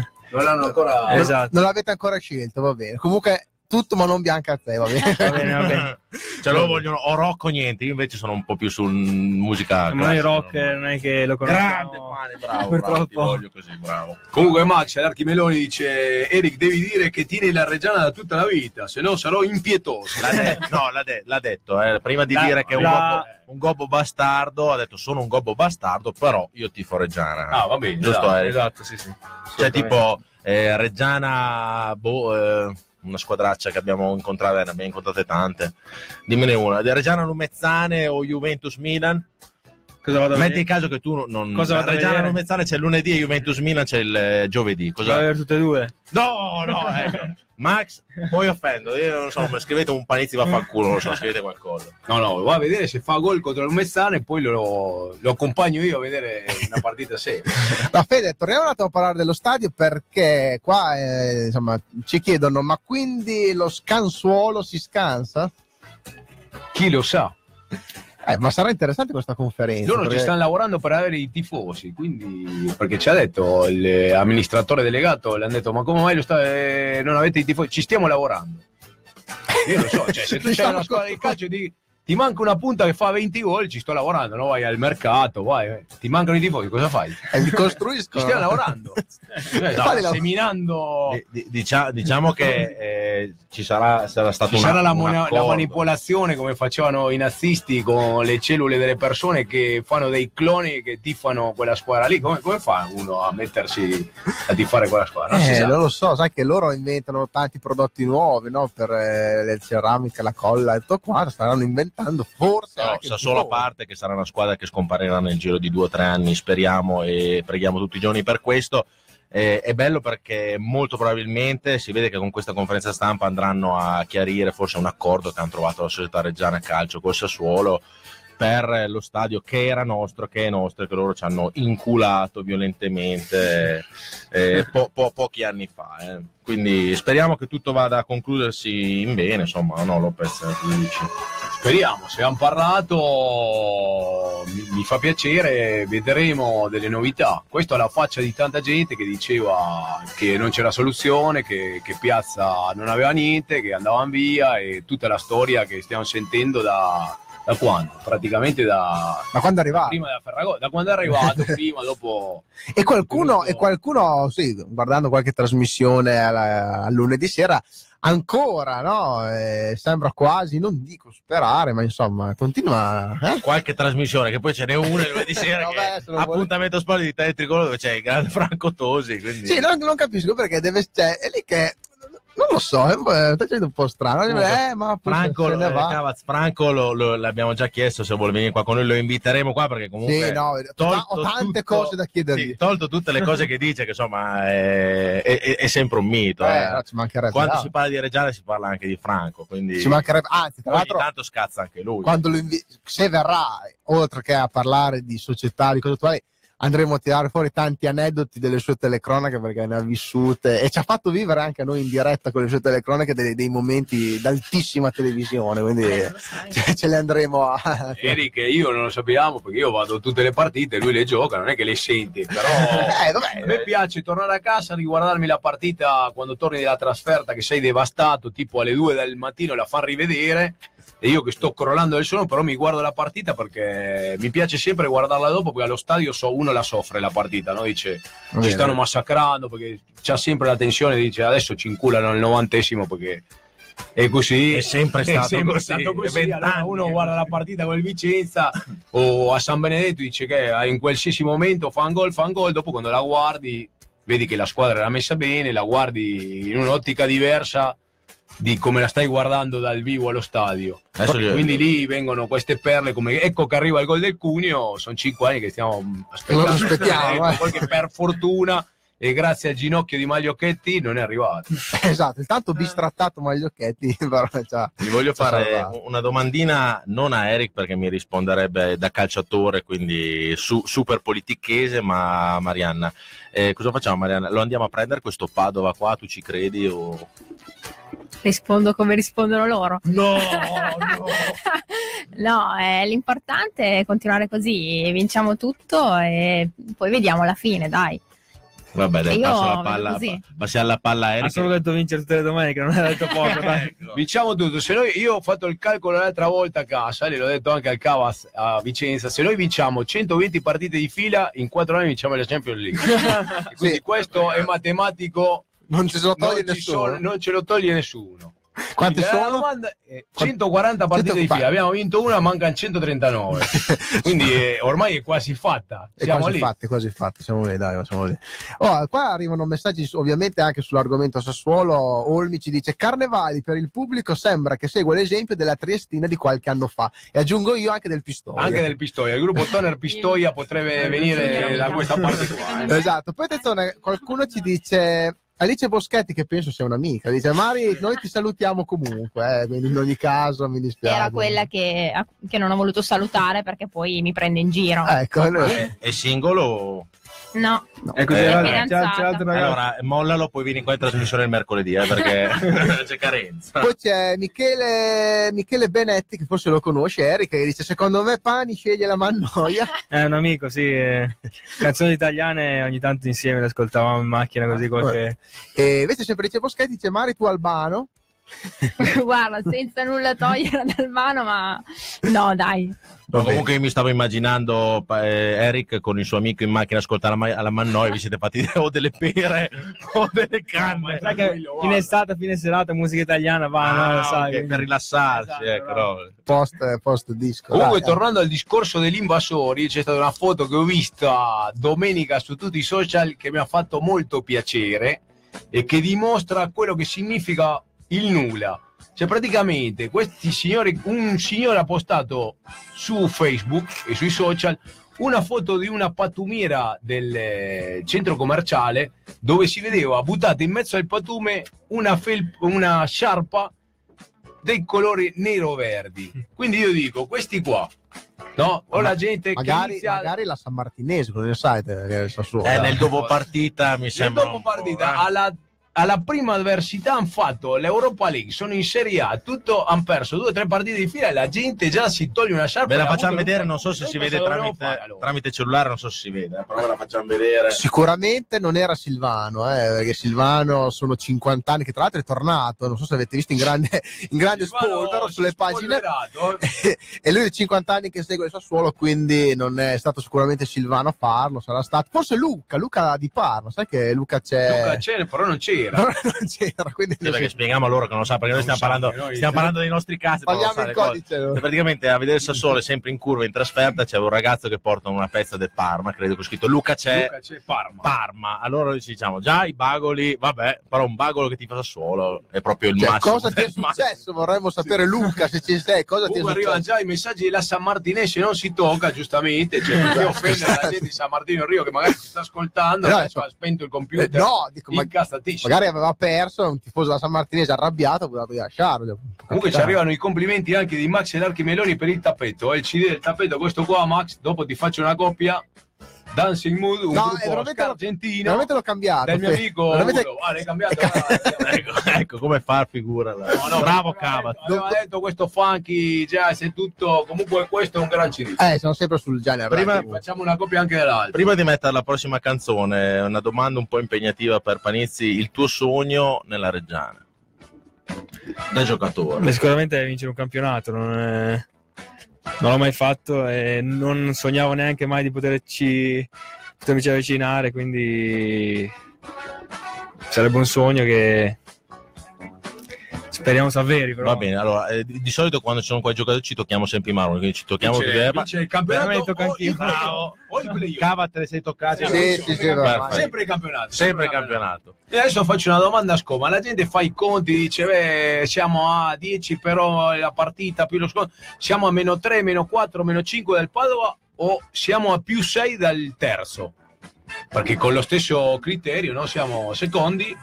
Ma teniamo lì un attimo questa domanda e andiamo con la canzone. Questa è una domanda che c'è un attimo da, da sviscerare la cosa. E quindi io questa domanda la farei anche a chi ci ascolta, no? Cioè, secondo voi siete- siamo a meno quanto siamo? A meno dal Padova? 9, 10? No, 10, me- 10. a Meno 10, 10 dal Padova o più riposo 6 dalla meno- seconda? Ah, questa, è una come- bella, come lo questa è una bella sapere, domanda. 10, Sa- 10. sa- Questa è una bella Sa domanda. bene anche il Vissoli che quando parla si sta cagando addosso tutte le domeniche. Dopo ne parliamo. Canzone, prima mandiamo la pubblicità, poi mandiamo la canzone. Però eh, La intanto la, canzone ce l'ha chiesta, me l'ha chiesto in pullman un grandissimo ascoltatore della- de- che ci segue da dieci anni a noi praticamente, Andrea Fani. Mi ha detto metti i mousse, per me i mousse era il mousse del cioccolato, non, sap- non sapevo neanche La mousse. Ha scelto la, canz- la canzone Uprising dedicata a Gravina, la Lega Pro, a tutti gli arbitri corrotti si può, si può dedicare anche a tutti perché nel ritornello dice finiranno di, de- di degradarci, non avranno più controllo su di noi e noi saremo i vincitori. Ah, quindi Amen. il finale è Le la mettiamo, tutti ci danno contro, ma noi sutilmente le la mettiamo in quel posto a tutti. Va bene, allora ci andiamo un attimo 30 secondi di pubblicità perché ovviamente ci, ci- ci tocca e, e poi andiamo con i news.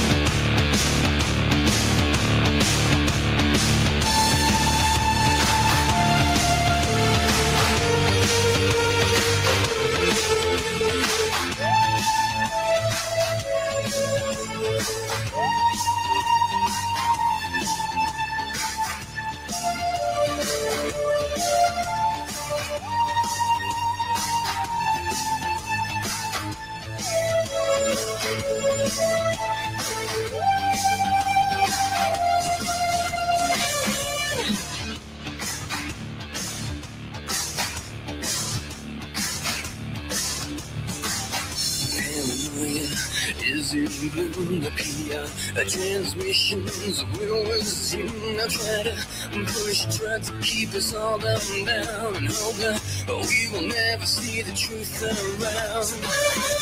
Another promise, another scene, another a package like to keep us trapped in greed. Oh, a green belts wrapped around our minds, an endless red tape to keep the truth confined.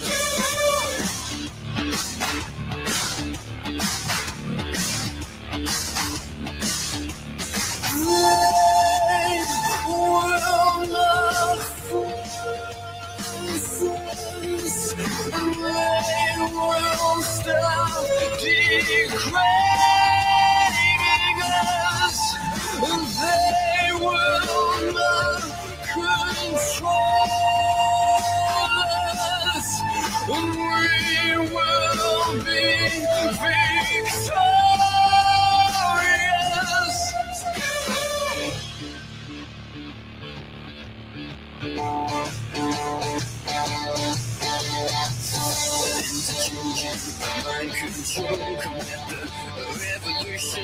Take its toll. If you could, I think a switch and open your third eye. See that we should never be afraid to die.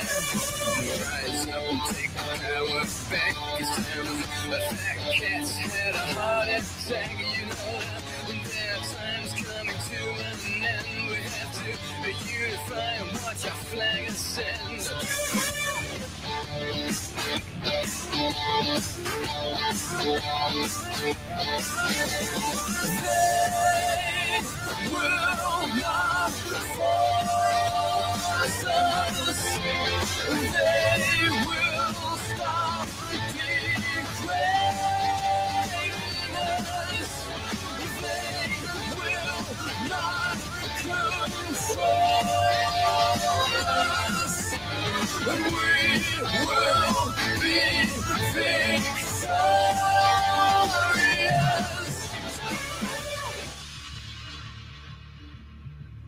Tornati in diretta, Buonasera, ben ritrovati. Siamo qui con un super giocatore della Reggiana, Assisman, Eric Panizzi. Che spettacolo, eh, spettacolo. Noi vogliamo le, tutte le morosi, le mogli dei calciatori qua con loro, eh, perché anche Eric, eh, non lo vedete voi dalla webcam, perché la Cristina l'altra volta si è commossa alla dichiarazione. Si è messa a piangere. Si è qua, messo un po' a piangere. sì. qua. Eric- Massimo sì, Eric invece è rosso come un pito e ci piace vederlo anche emozionato così, o no Eric? Ma no, dai. Una bella serata, mi sto divertendo. chiudiamo così e dai. Chiudiamola, che paraculo.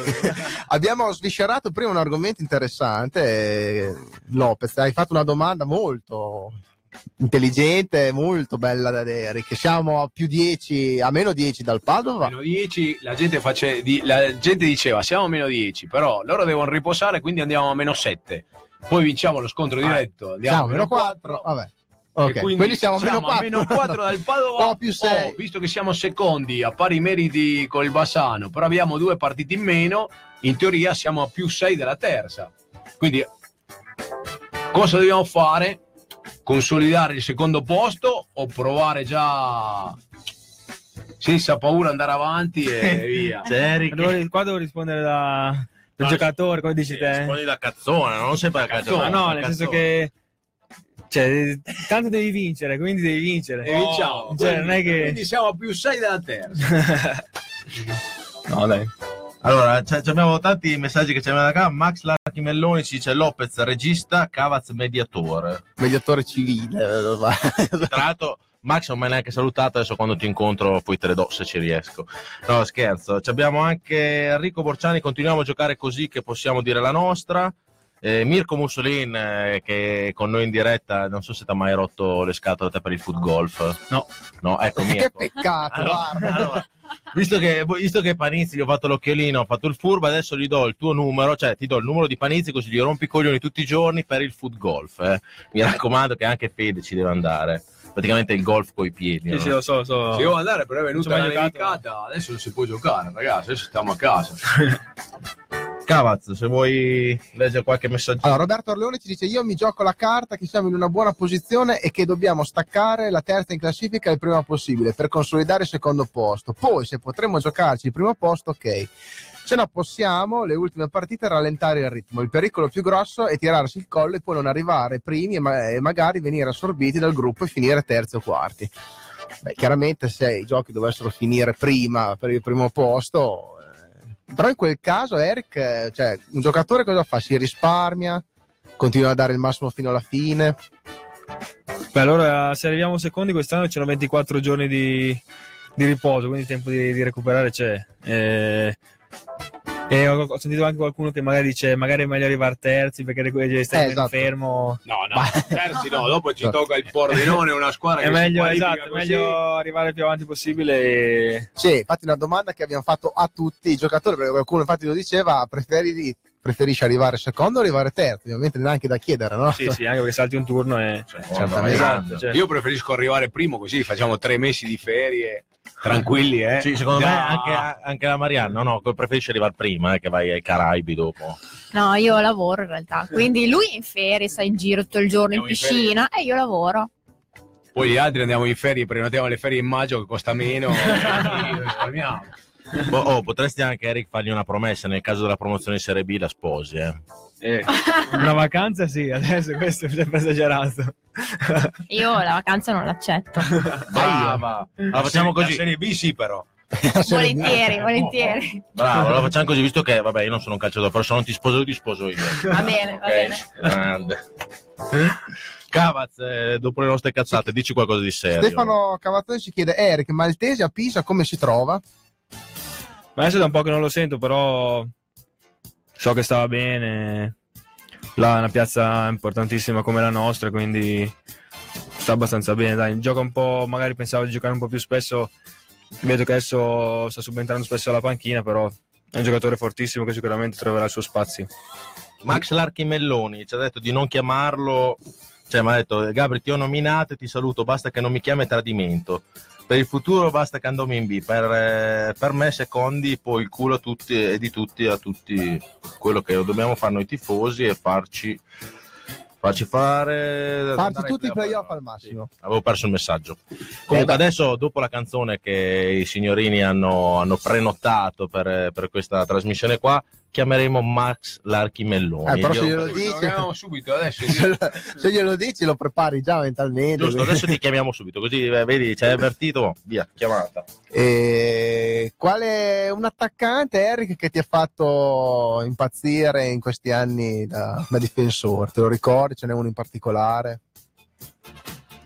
Ma fai attaccante puro o o esterno? Perché comunque ho giocato più, più terzino, quindi diciamo un esterno. Un esterno, sì, sì, un, un Ma di nomi, di nomi principali non lo so, comunque tutti i giocatori bassi e driblomani a me mi fanno soffrire, quindi ce n'è stato più di uno sicuramente. Avevamo parlato, parlavamo prima, non so se in onda o fuori onda, ma mi, mi dimentico delle, di, di San Benedetto, insomma, delle... Sì, era il quinto, era Pisarda era. Esatto, che Sì. insomma ti ha fatto un po' Eh, sì, soffrire. sì. Max, stai lì. Tra, tra l'altro visto che era anche uno tra i migliori in campo di domenica scorsa, quindi sta facendo un grande campionato.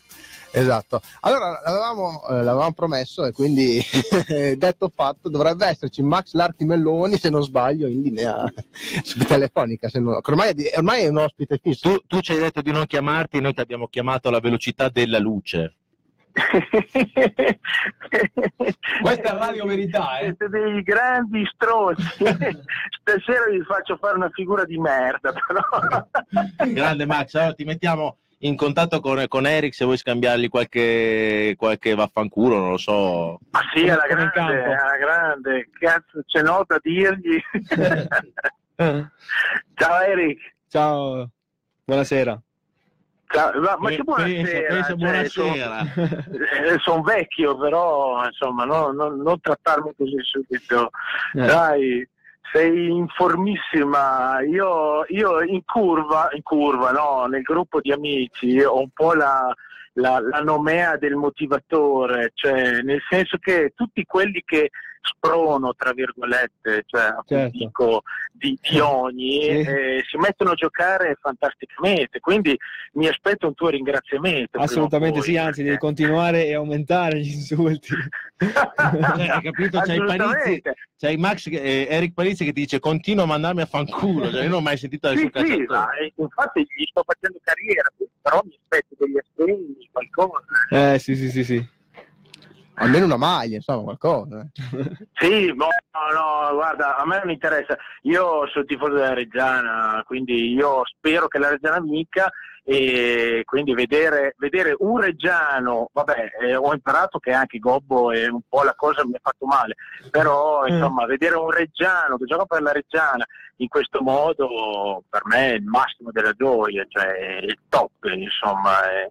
Gli manca il gol contro il Parma e poi dopo io posso morire contento. L'anno prossimo. Eh, grazie, grazie mille. Eh, Anche certo, per me è una gioia, una gioia incredibile. Il gol con Parma, già, già aver giocato il derby per me è stato clamoroso, quindi purtroppo per il risultato lo sappiamo, però sono Immagino. contento e speriamo di... Comunque dai il massimo, grande, Sì, sì. grande. Io sono contentissimo per eh, quello che, che- che sei, come stai giocando, quindi avanti così. Grazie Insomma, mille, adesso- Dai, grande, Ma grande. secondo Bravo, te, secondo te lo sa il dialetto Eric o fa finta di essere reggiano? Ah, me, me parli in dialetto, e poi... Metti bene. e mentre risponde ha detto eh, Comunque te Max sei del Poviglio, lui è vicino, eh, quindi potete parlare Eh, infatti, anche- io sono originario di Poviglio, quindi ci abbiamo, ci abbiamo il dialetto della bassa e potremmo anche divertirci. Niente, Max, allora cosa facciamo? Ci vediamo sicuramente questo sabato, eh? sarai sempre in curva. Sì, sì, beh, chiaro, chiaro. Io devo essere anche a, a Vicenza, però eh, noi eh, ci hanno incluso a Vibiano nel, nell'Appennino, nel parco dell'Appennino Reggiano, perché è venuto mezzo metro di neve, io non sapevo più come partire da qua. Anche a Santa Eh, Vittoria è venuta tanta neve. No, Santa Vittoria niente. No, nella bassa no, io i miei a Poviglio Ah, hanno detto Poviglio. che praticamente non è, non è- non è neanche nevicato giù. Eh, pace, dai, la prossima, la prossima non mancherò. insomma. Ascolta Max, ma come sono Cavaz e Lopez? Questi pezzi ti piacciono? Questo rock? eh? Ma alla grande, alla grande, loro vanno alla grande. Io adesso aspetto cosa, cosa fa mettere su Eric. dopo... Ma eh, allora posso dire che è un pezzo molto diplomatico, eh, devo dire che Questo, questo è un pezzo, un pezzo da 6 in pagella per Sì, eh, Basta, tutti i giornali e qualcuno gli può dare passati. 5, 5,50. Qualcuno gli può dare le, le insufficienze, ma è un, pe- un pezzo beh, diplomatico. Pensa che voleva No, mettere que- la mannoia, eh?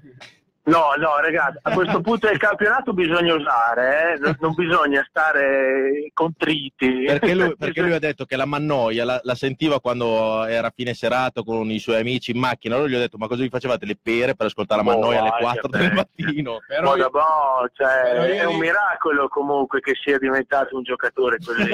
Però dico una cosa, Max, il fatto di aver messo un pezzo DM alla fine dell'altra trasmissione e poi abbiamo vinto, non dobbiamo mantenere la cavola o no? O vale solo Allora, quando sì, andiamo in trasferta? Cioè, non, avevamo, non avevamo mai vinto a Vicenza, abbiamo fatto sentire una canzone di, di M e poi No, siamo no, andati a vincere. benissimo, quindi- la cabala davanti a tutto, avanti con i pezzi di M. Vabbè, però questo qua dai, è accettabile. No, questo è accettabile, la cavola la testiamo solo in trasferta. Esatto, solo in trasferta. A me, bastano, a me bastano i divo a ogni gol della Reggiana in casa, quindi me li aspetto sabato. Ecco, Speriamo. di sentirli un po' di volte. Esatto, esatto, tante volte.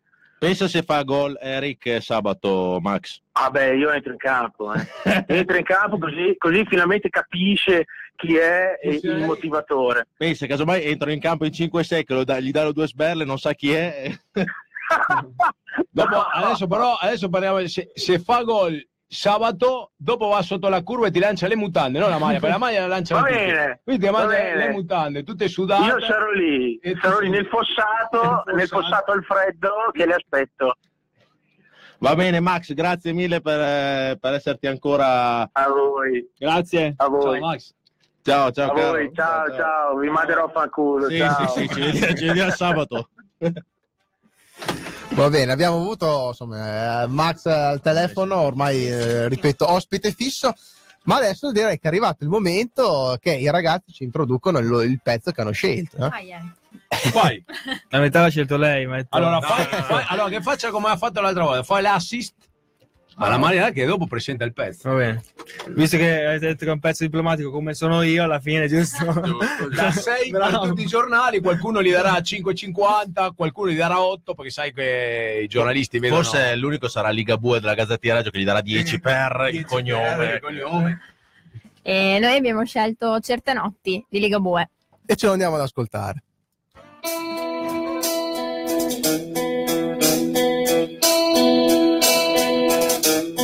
Certe notti macchina calda e dove ti porta lo decide lei. Certe notti la strada non conta, quello che conta è sentire che vai.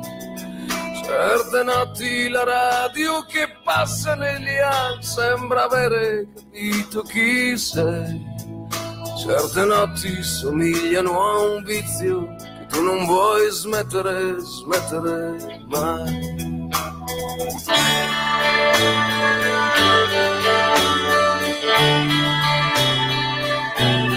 Certe notti fai un di cagnara e sentano che non cambierai più. Quelle notti fra cosce e zanzare e nebbia ai locali cui dai del tu. Certe notti c'hai qualche ferita che qualche tua amica disinfetterà. Certe notti coi bar che son chiusi al primo autogrice chi festeggerà. Può restare soli, certe notti qui, che chi sta contenta gode, così così, certe notti sei sveglio o non sarai sveglio mai. Ci vediamo da Mario prima o poi.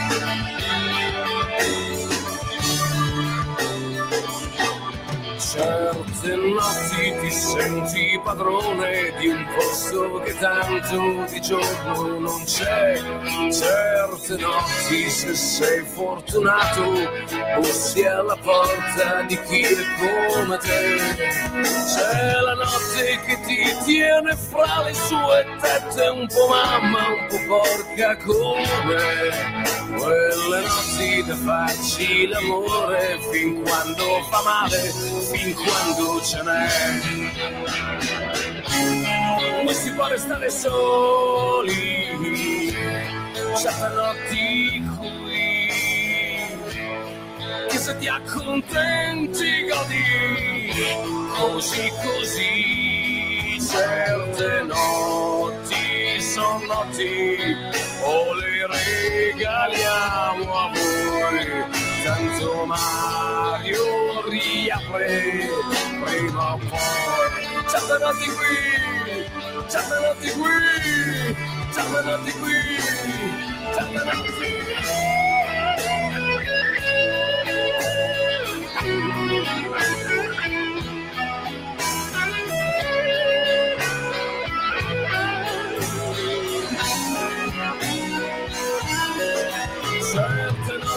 Sei solo più allegro, più ingordo, più ingenuo e coglione che puoi. Quelle notti son proprio quel vizio che non voglio smettere, smettere mai. Poi si può restare soli, certe notti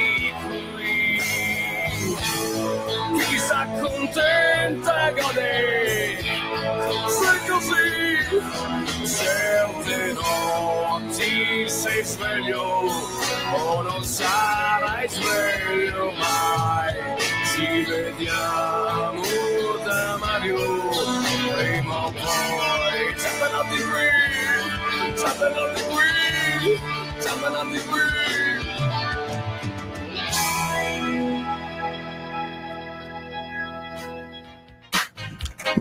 Beh, devo dire che è stato apprezzatissimo come sempre il brano scelto dalle coppie. Qualcuno ci chiede: siamo sicuri di continuare a fare scegliere ai giocatori?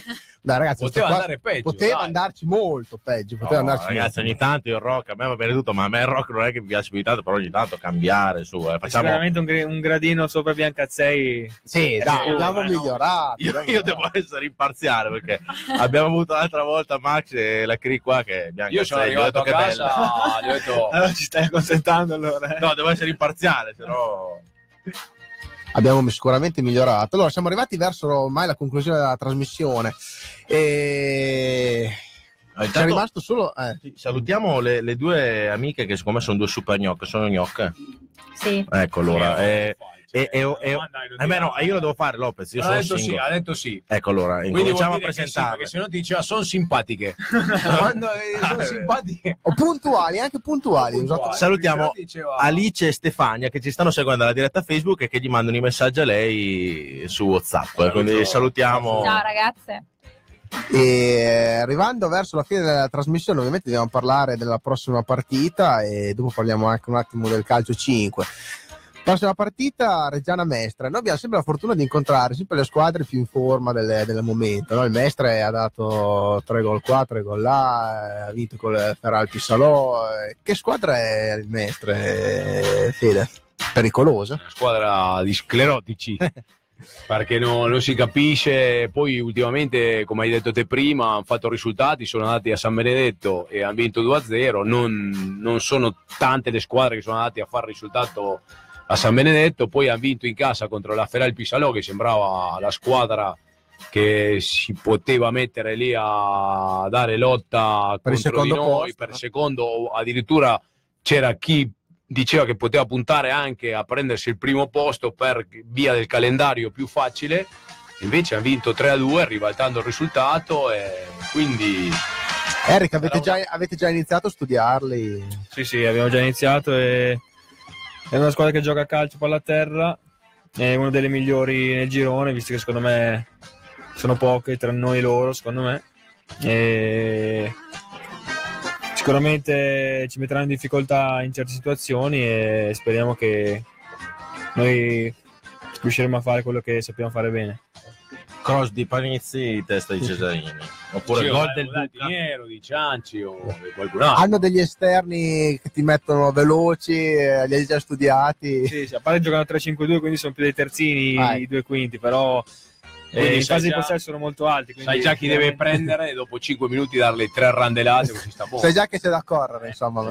Io corro sempre. Due quinti, terzini, doppie da Fede, ma l'ha capito No. dove siamo? Non c'è mica appuntamento sporco, eh. Qua, qua siamo cazzati. Infatti, vedi come ci dialogo bene io che sono del settore, no? Proprio, cioè, ci dialogo in una maniera perfetta, insomma.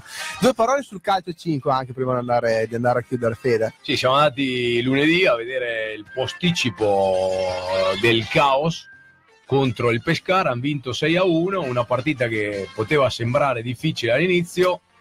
Diciamo che il Pescara che eh, veniva di vincere in casa 14 a 4 contro il eh, Latina.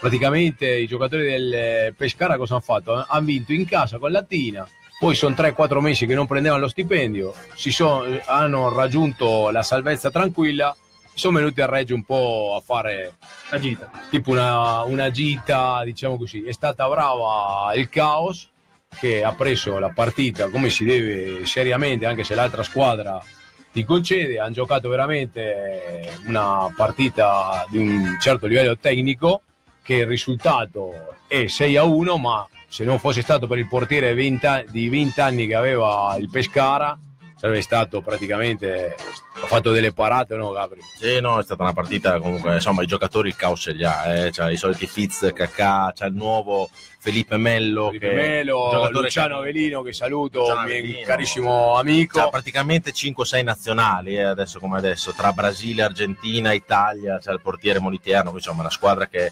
punterà sicuramente in alto. Adesso vedremo, voi continuate a seguire il caos perché noi lo, lo continuiamo a proporre sulla nostra pagina. Adesso giocherà la prossima settimana per la Coppa della Divisione, che è la Coppa tipo la FA Cup del, del Calcio 5. Si è qualificata, lo sapevamo già da prima, per la finale di, di Coppa Italia e giocherà il 23 di marzo contro il Camedosson, che è la squadra che prima in classifica ha beccato il Camedosson, però noi l'abbiamo già battuto in trasferta quest'anno nel campionato e si giocherà il giovedì, poi se si, se si va avanti si possono arrivare alla finale, il campionato che si giocherà a Pesaro. Quindi il, 20 il mercoledì noi abbiamo il posticipo a no, giochiamo il turno infrasettimanale a Fano e giovedì dopo gioca il, Ca- eh, il Camedosona a Pesaro contro il Caos Calcio 5, quindi il Bomber sta già- Ecco, ha già prenotato lì per fare tutto il weekend a Pesaro, quindi va a Fano rimane lì. Io purtroppo Sei non sarò Argentina. presente perché vado in ferie. Oh, a proposito di, di eh, Fano Reggiana che sarà posticipata il mercoledì sera, adesso stiamo guardando se chiaramente la trasmissione Severi ma Giusti, essendo che Lopez non c'è, poi Cavaz eh, guarderemo se fare una diretta con la partita in diretta, quindi saremo eh, se riusciamo ci saremo noi in piccolino con la partita diretta di SportTube in diretta sulla nostra pagina Facebook, se no al massimo per una volta Severi ma Giusti non ci sarà e riprenderemo Anzi, dico andiamo tutti a Fano. Sì, Chi beh, chiaro. A fare. Chi non Come andrà a Fano, io purtroppo per impegni lavorativi non riesco ad andare a Fano, quindi Alle Poi- 20.30 però giochiamo a Fano. Sì. Se non cambiano all'ultimo momento. Ma un bel, magari cambiano un bel 4 e mezzo come fanno loro di Ecco, solito. eh, Sai che sì, mi piace, no? Loro cambiare. insomma. Salutiamo anche Luciano Manicone, il parrucchiere di fiducia nostro e anche dei calciatori. Ci vai anche te a tagliarti i capelli? Sì, sì, ci vado, ci ho andato spesso adesso un po' periodo perché c'ho un amico parrucchiere che ovviamente Offendilo. Mi dice, mi dice, eh, si offende lui se non ci vado, quindi Che ci dice grande Eric, cuore granata. Eh? Quindi no, se volete ogni- andare ogni tanto ci sentiamo dal Lucio. nostro parrucchiere di fiducia, andate al Quinzio, al Quinzio perché Lucio è veramente il numero uno. Eh. Esatto. Allora, ragazzi, ormai siamo uh, arrivati direi alla conclusione. Non abbiamo parlato di formazione, ma cosa poi abbiamo di formazione a fare? Tanto eh, ormai la formazione è quella da, da un po', quindi Adesso la formazione la facciamo parte da No, bisogna Sicuramente. perché Crocchianti. No, No, no, bisogna fare una piccola modifica Ah, è perché vero, Crocchianti Crocchianti non è c'è, stato ammonito a 5 minuti È alla vero. fine, dopo che loro hanno picchiato tutto il secondo tempo, puntuale, il primo fallo che facciamo noi, arriva la munizione dell'arbitro e quindi Crocchianti salterà la partita. direi crocchianti bastrini non c'è molto da dire. eh, basta, centrocampo io direi che rimarrà probabilmente quello visto o, o rientra Genevieve. Ecco, infatti, una cosa che volevo chiedere a Eric, come Genevieve, sai qualcosa se si sta riprendendo? Ah, oggi, ieri correva da solo, oggi era con la squadra, potrebbe anche rientrare, non- ancora non lo Ecco, sappiamo. quindi eh, se rientra Genevieve come giochiamo Fede? Genevieve, Bob e Carlini? E Riverola lo teniamo giù? E Vignali? Non gioca mai? Diciamo C'è che un caso con Catania, c'è un caso Vignali, c'è un questi caso problemi qua lasciamoli ai tre allenatori che sono in tre che si scazzino fra di loro adesso che abbiamo tanti giocatori E comunque io dico che squadra che vince non si cambia, quindi direi che possiamo continuare su questa linea, giusto? Io non toccherei più niente. Stiamo andando bene così, cioè non vedo perché rivoluzionare tutta la squadra. Panizzi in panca cosa facciamo? Panizzi lo pentiamo in porta perché io così la gente non togliamo questo qua se deve giocare Facchino deve giocare Narduzzo lo Cosa mettiamo gioca Panizzi in porta perché ho scoperto che Panizzi l'hanno scoperto che giocava in porta no? Può darsi, ormai sto facendo tutti i ruoli. Eh, no no però ho letto che quando ti hanno scoperto lì ai sei anni ti hanno mandato in porta è vero questa storia qua? Ah sì sì è vero, una volta non ho andato, ma non ce l'ho andato, sono stato in panchina piuttosto. ah va bene. Tra l'altro c'è una sua foto su Google perché stavo guardando la sua carriera l'altro giorno, c'è una- con una maglia azzurra, ma te eri piccolino piccolino. Sì, sì, sì, avevamo vinto il quello scolastico al torneo Ah, Reggio. su Google, se voi scrivete Eric Panizzi vi verrà fuori una delle prime foto, una, una foto lui piccolissimo. poi c'è un'altra foto deve essere la prima partita con la maglia bianca con il tricolore in diagonale che ho detto, ma questo è Panizzi ma no ma stai scherzando sì. Mi ricordo della Reggiana? sì sì con la maglia certo, certo. sì sì sì Era, era, era giovane, era giovane. eh. Cappello lungo. Eh, il cappello lungo, adesso invece ormai è un vecchietto che... Max, Max Elarchi Meloni dice basta fare i tecnici con quella musica lì in sottofondo vogliamo rispogliare liste chi Eh, lo ragazzi, sa qua, poi- qua grandi anni 80, funky. E già tanto eh, che adesso qua. le morosi dei calciatori o le mogli vengono a darci una mano, quindi Max eh, ringrazia che abbiamo un po' di presenza femminile nella nostra trasmissione. Tra l'altro ormai le invitiamo tutte, abbiamo detto che volta c'è una trasmissione solo e esclusivamente femminile Alla con le morose mogli dei calciatori, eh, quindi anzi probabilmente ce ne andiamo anche noi perché sì faremo, faremo la, tipo la sfida del cuoco con le morose dei calciatori. Esatto. Abbiamo la moglie di Riverola che ci fa una crema catalana dal vivo. Ognuno fa un piatto tipico, Tipico della, del della proprio- sua regione. Salutiamo anche la Sara Iodice, che è la sorella della, della Marianna, che ci dice: eh, Grande Eric, bellissima Mari. Mi sa che è un po' di parte lei. No, no, c'ha ragione, c'ha ragione, anche perché Eric è stato simpaticissimo stasera, come a Marianna, che si è, è venuta qua con noi a scherzare a dire due cavolate. Prima di chiudere, ringraziamo come al solito all'inizio e alla fine della trasmissione Alicia Richter e Mike Piazza, che Alicia mi sento io personalmente, ci dà questa bellissima opportunità, essendo la prima trasmissione in Italia, abbiamo visto, gestita da tifosi, dove anche i calciatori della squadra dove loro tifano vengono qua con noi a sparare quattro cavolate, non siamo giornalisti, Eric, ti sei divertito stasera? O... Assolutamente sì, è una, una serata diversa e un mondo che non conoscevo che, Mi piace. Quindi t- ti facciamo tornare. Assolutamente Eh, sì, quando volete io ci sono. Anche la Mari, com'è andata? Sì, grazie mille, bellissima esperienza. Spero di tornare qua magari festeggiando qualcosa. Pensa, No, però non parlo di noi, ma parlo Ah, di campionato parlo di campionato, eh. Ah, io pensavo al matrimonio. Fede. Ho detto, Prima però è stato Pensiamo prima prima al campionato, dai. Mi piace. io ho pensato al matrimonio. No, Anche Eric l'ha pensato che si è cagato Eric si caga, eh. Eric si caga più addosso. sì. Dopo ho detto No, se vinciamo il campionato, magari. Secondo Magari me vacanze. si caga più addosso nel- e- ne- che lei chiede di sposarlo veramente, che quindi c'ha l'obbligo di farlo, che giocare un Reggiana Padova. È quello, eh, o no, Eric? Quello sicuro. ecco così. Va bene. pensare se arriviamo lì a tiro quei 15 giorni, perché la gente pensa alla partita col, col, col Padova, ma no- non finisce là, eh. Dopo Vabbè. bisogna andare a Teramo, quindi saranno, Eh, sarà dura. saranno 20 giorni di... Cavaz, lo sai che noi inventiamo sempre la cabala per chi fa gol. È eh, vero, no? ce la stiamo ascoltando. La, fare- la faremo anche con Narduzzo, quindi se la facciamo con il portiere la possiamo fare anche con Eric, e se no con il difensore. Però, Eh, prima ha suggerito una cosa molto bella. vai, Dove dilla, dilla in diretta. No, ha suggerito Eric che se dovesse segnare... Può far Quante- segnare, Può far segnare. Dai, Beh, Vabbè, per l'assist. Ma no, ti metti d'accordo col calciatore che segna. Giocare per un assist è come Cristiano No, Ronaldo. allora- allora- È come Cristiano Ronaldo quando fa un rigore che sta vincendo 5-0, chiama tutti là, si guarda il tabellone, poi salta. Va bene, no, la- lasciamo il Quello gol, dai. però ad Eric gli diamo se- sette partite. Io direi fino alla fine del campionato. Fino alla fine del campionato, va bene, va bene, No, siamo- Fino alla fine del contratto, dai. Va bene, fino alla fine del, dai, del campionato. Del campionato, playoff eventualmente inclusi oppure... Poi gol promozione. Eh, vabbè. Scegliamo lo stesso, no? Sì, va bene, va Che, benissimo. che non si scordi però Cavaz, eh, No, perché se fa gol... Glielo ricorderemo noi, eh.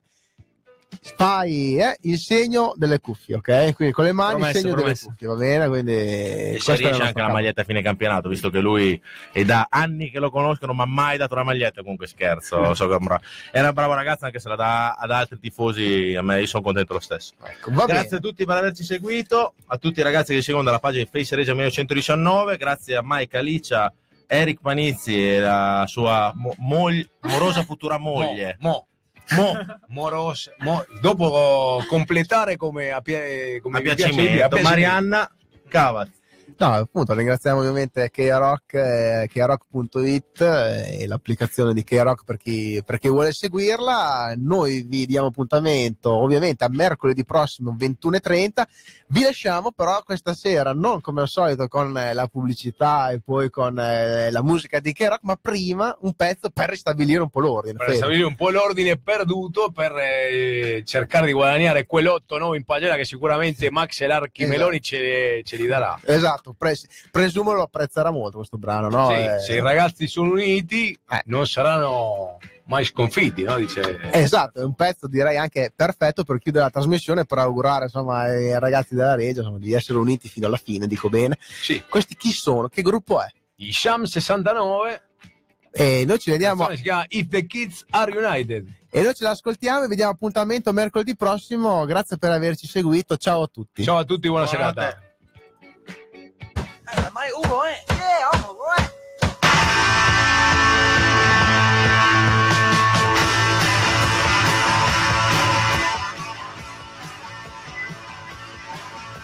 For once in my life, I've got something to say. I wanna say it now, but now is today.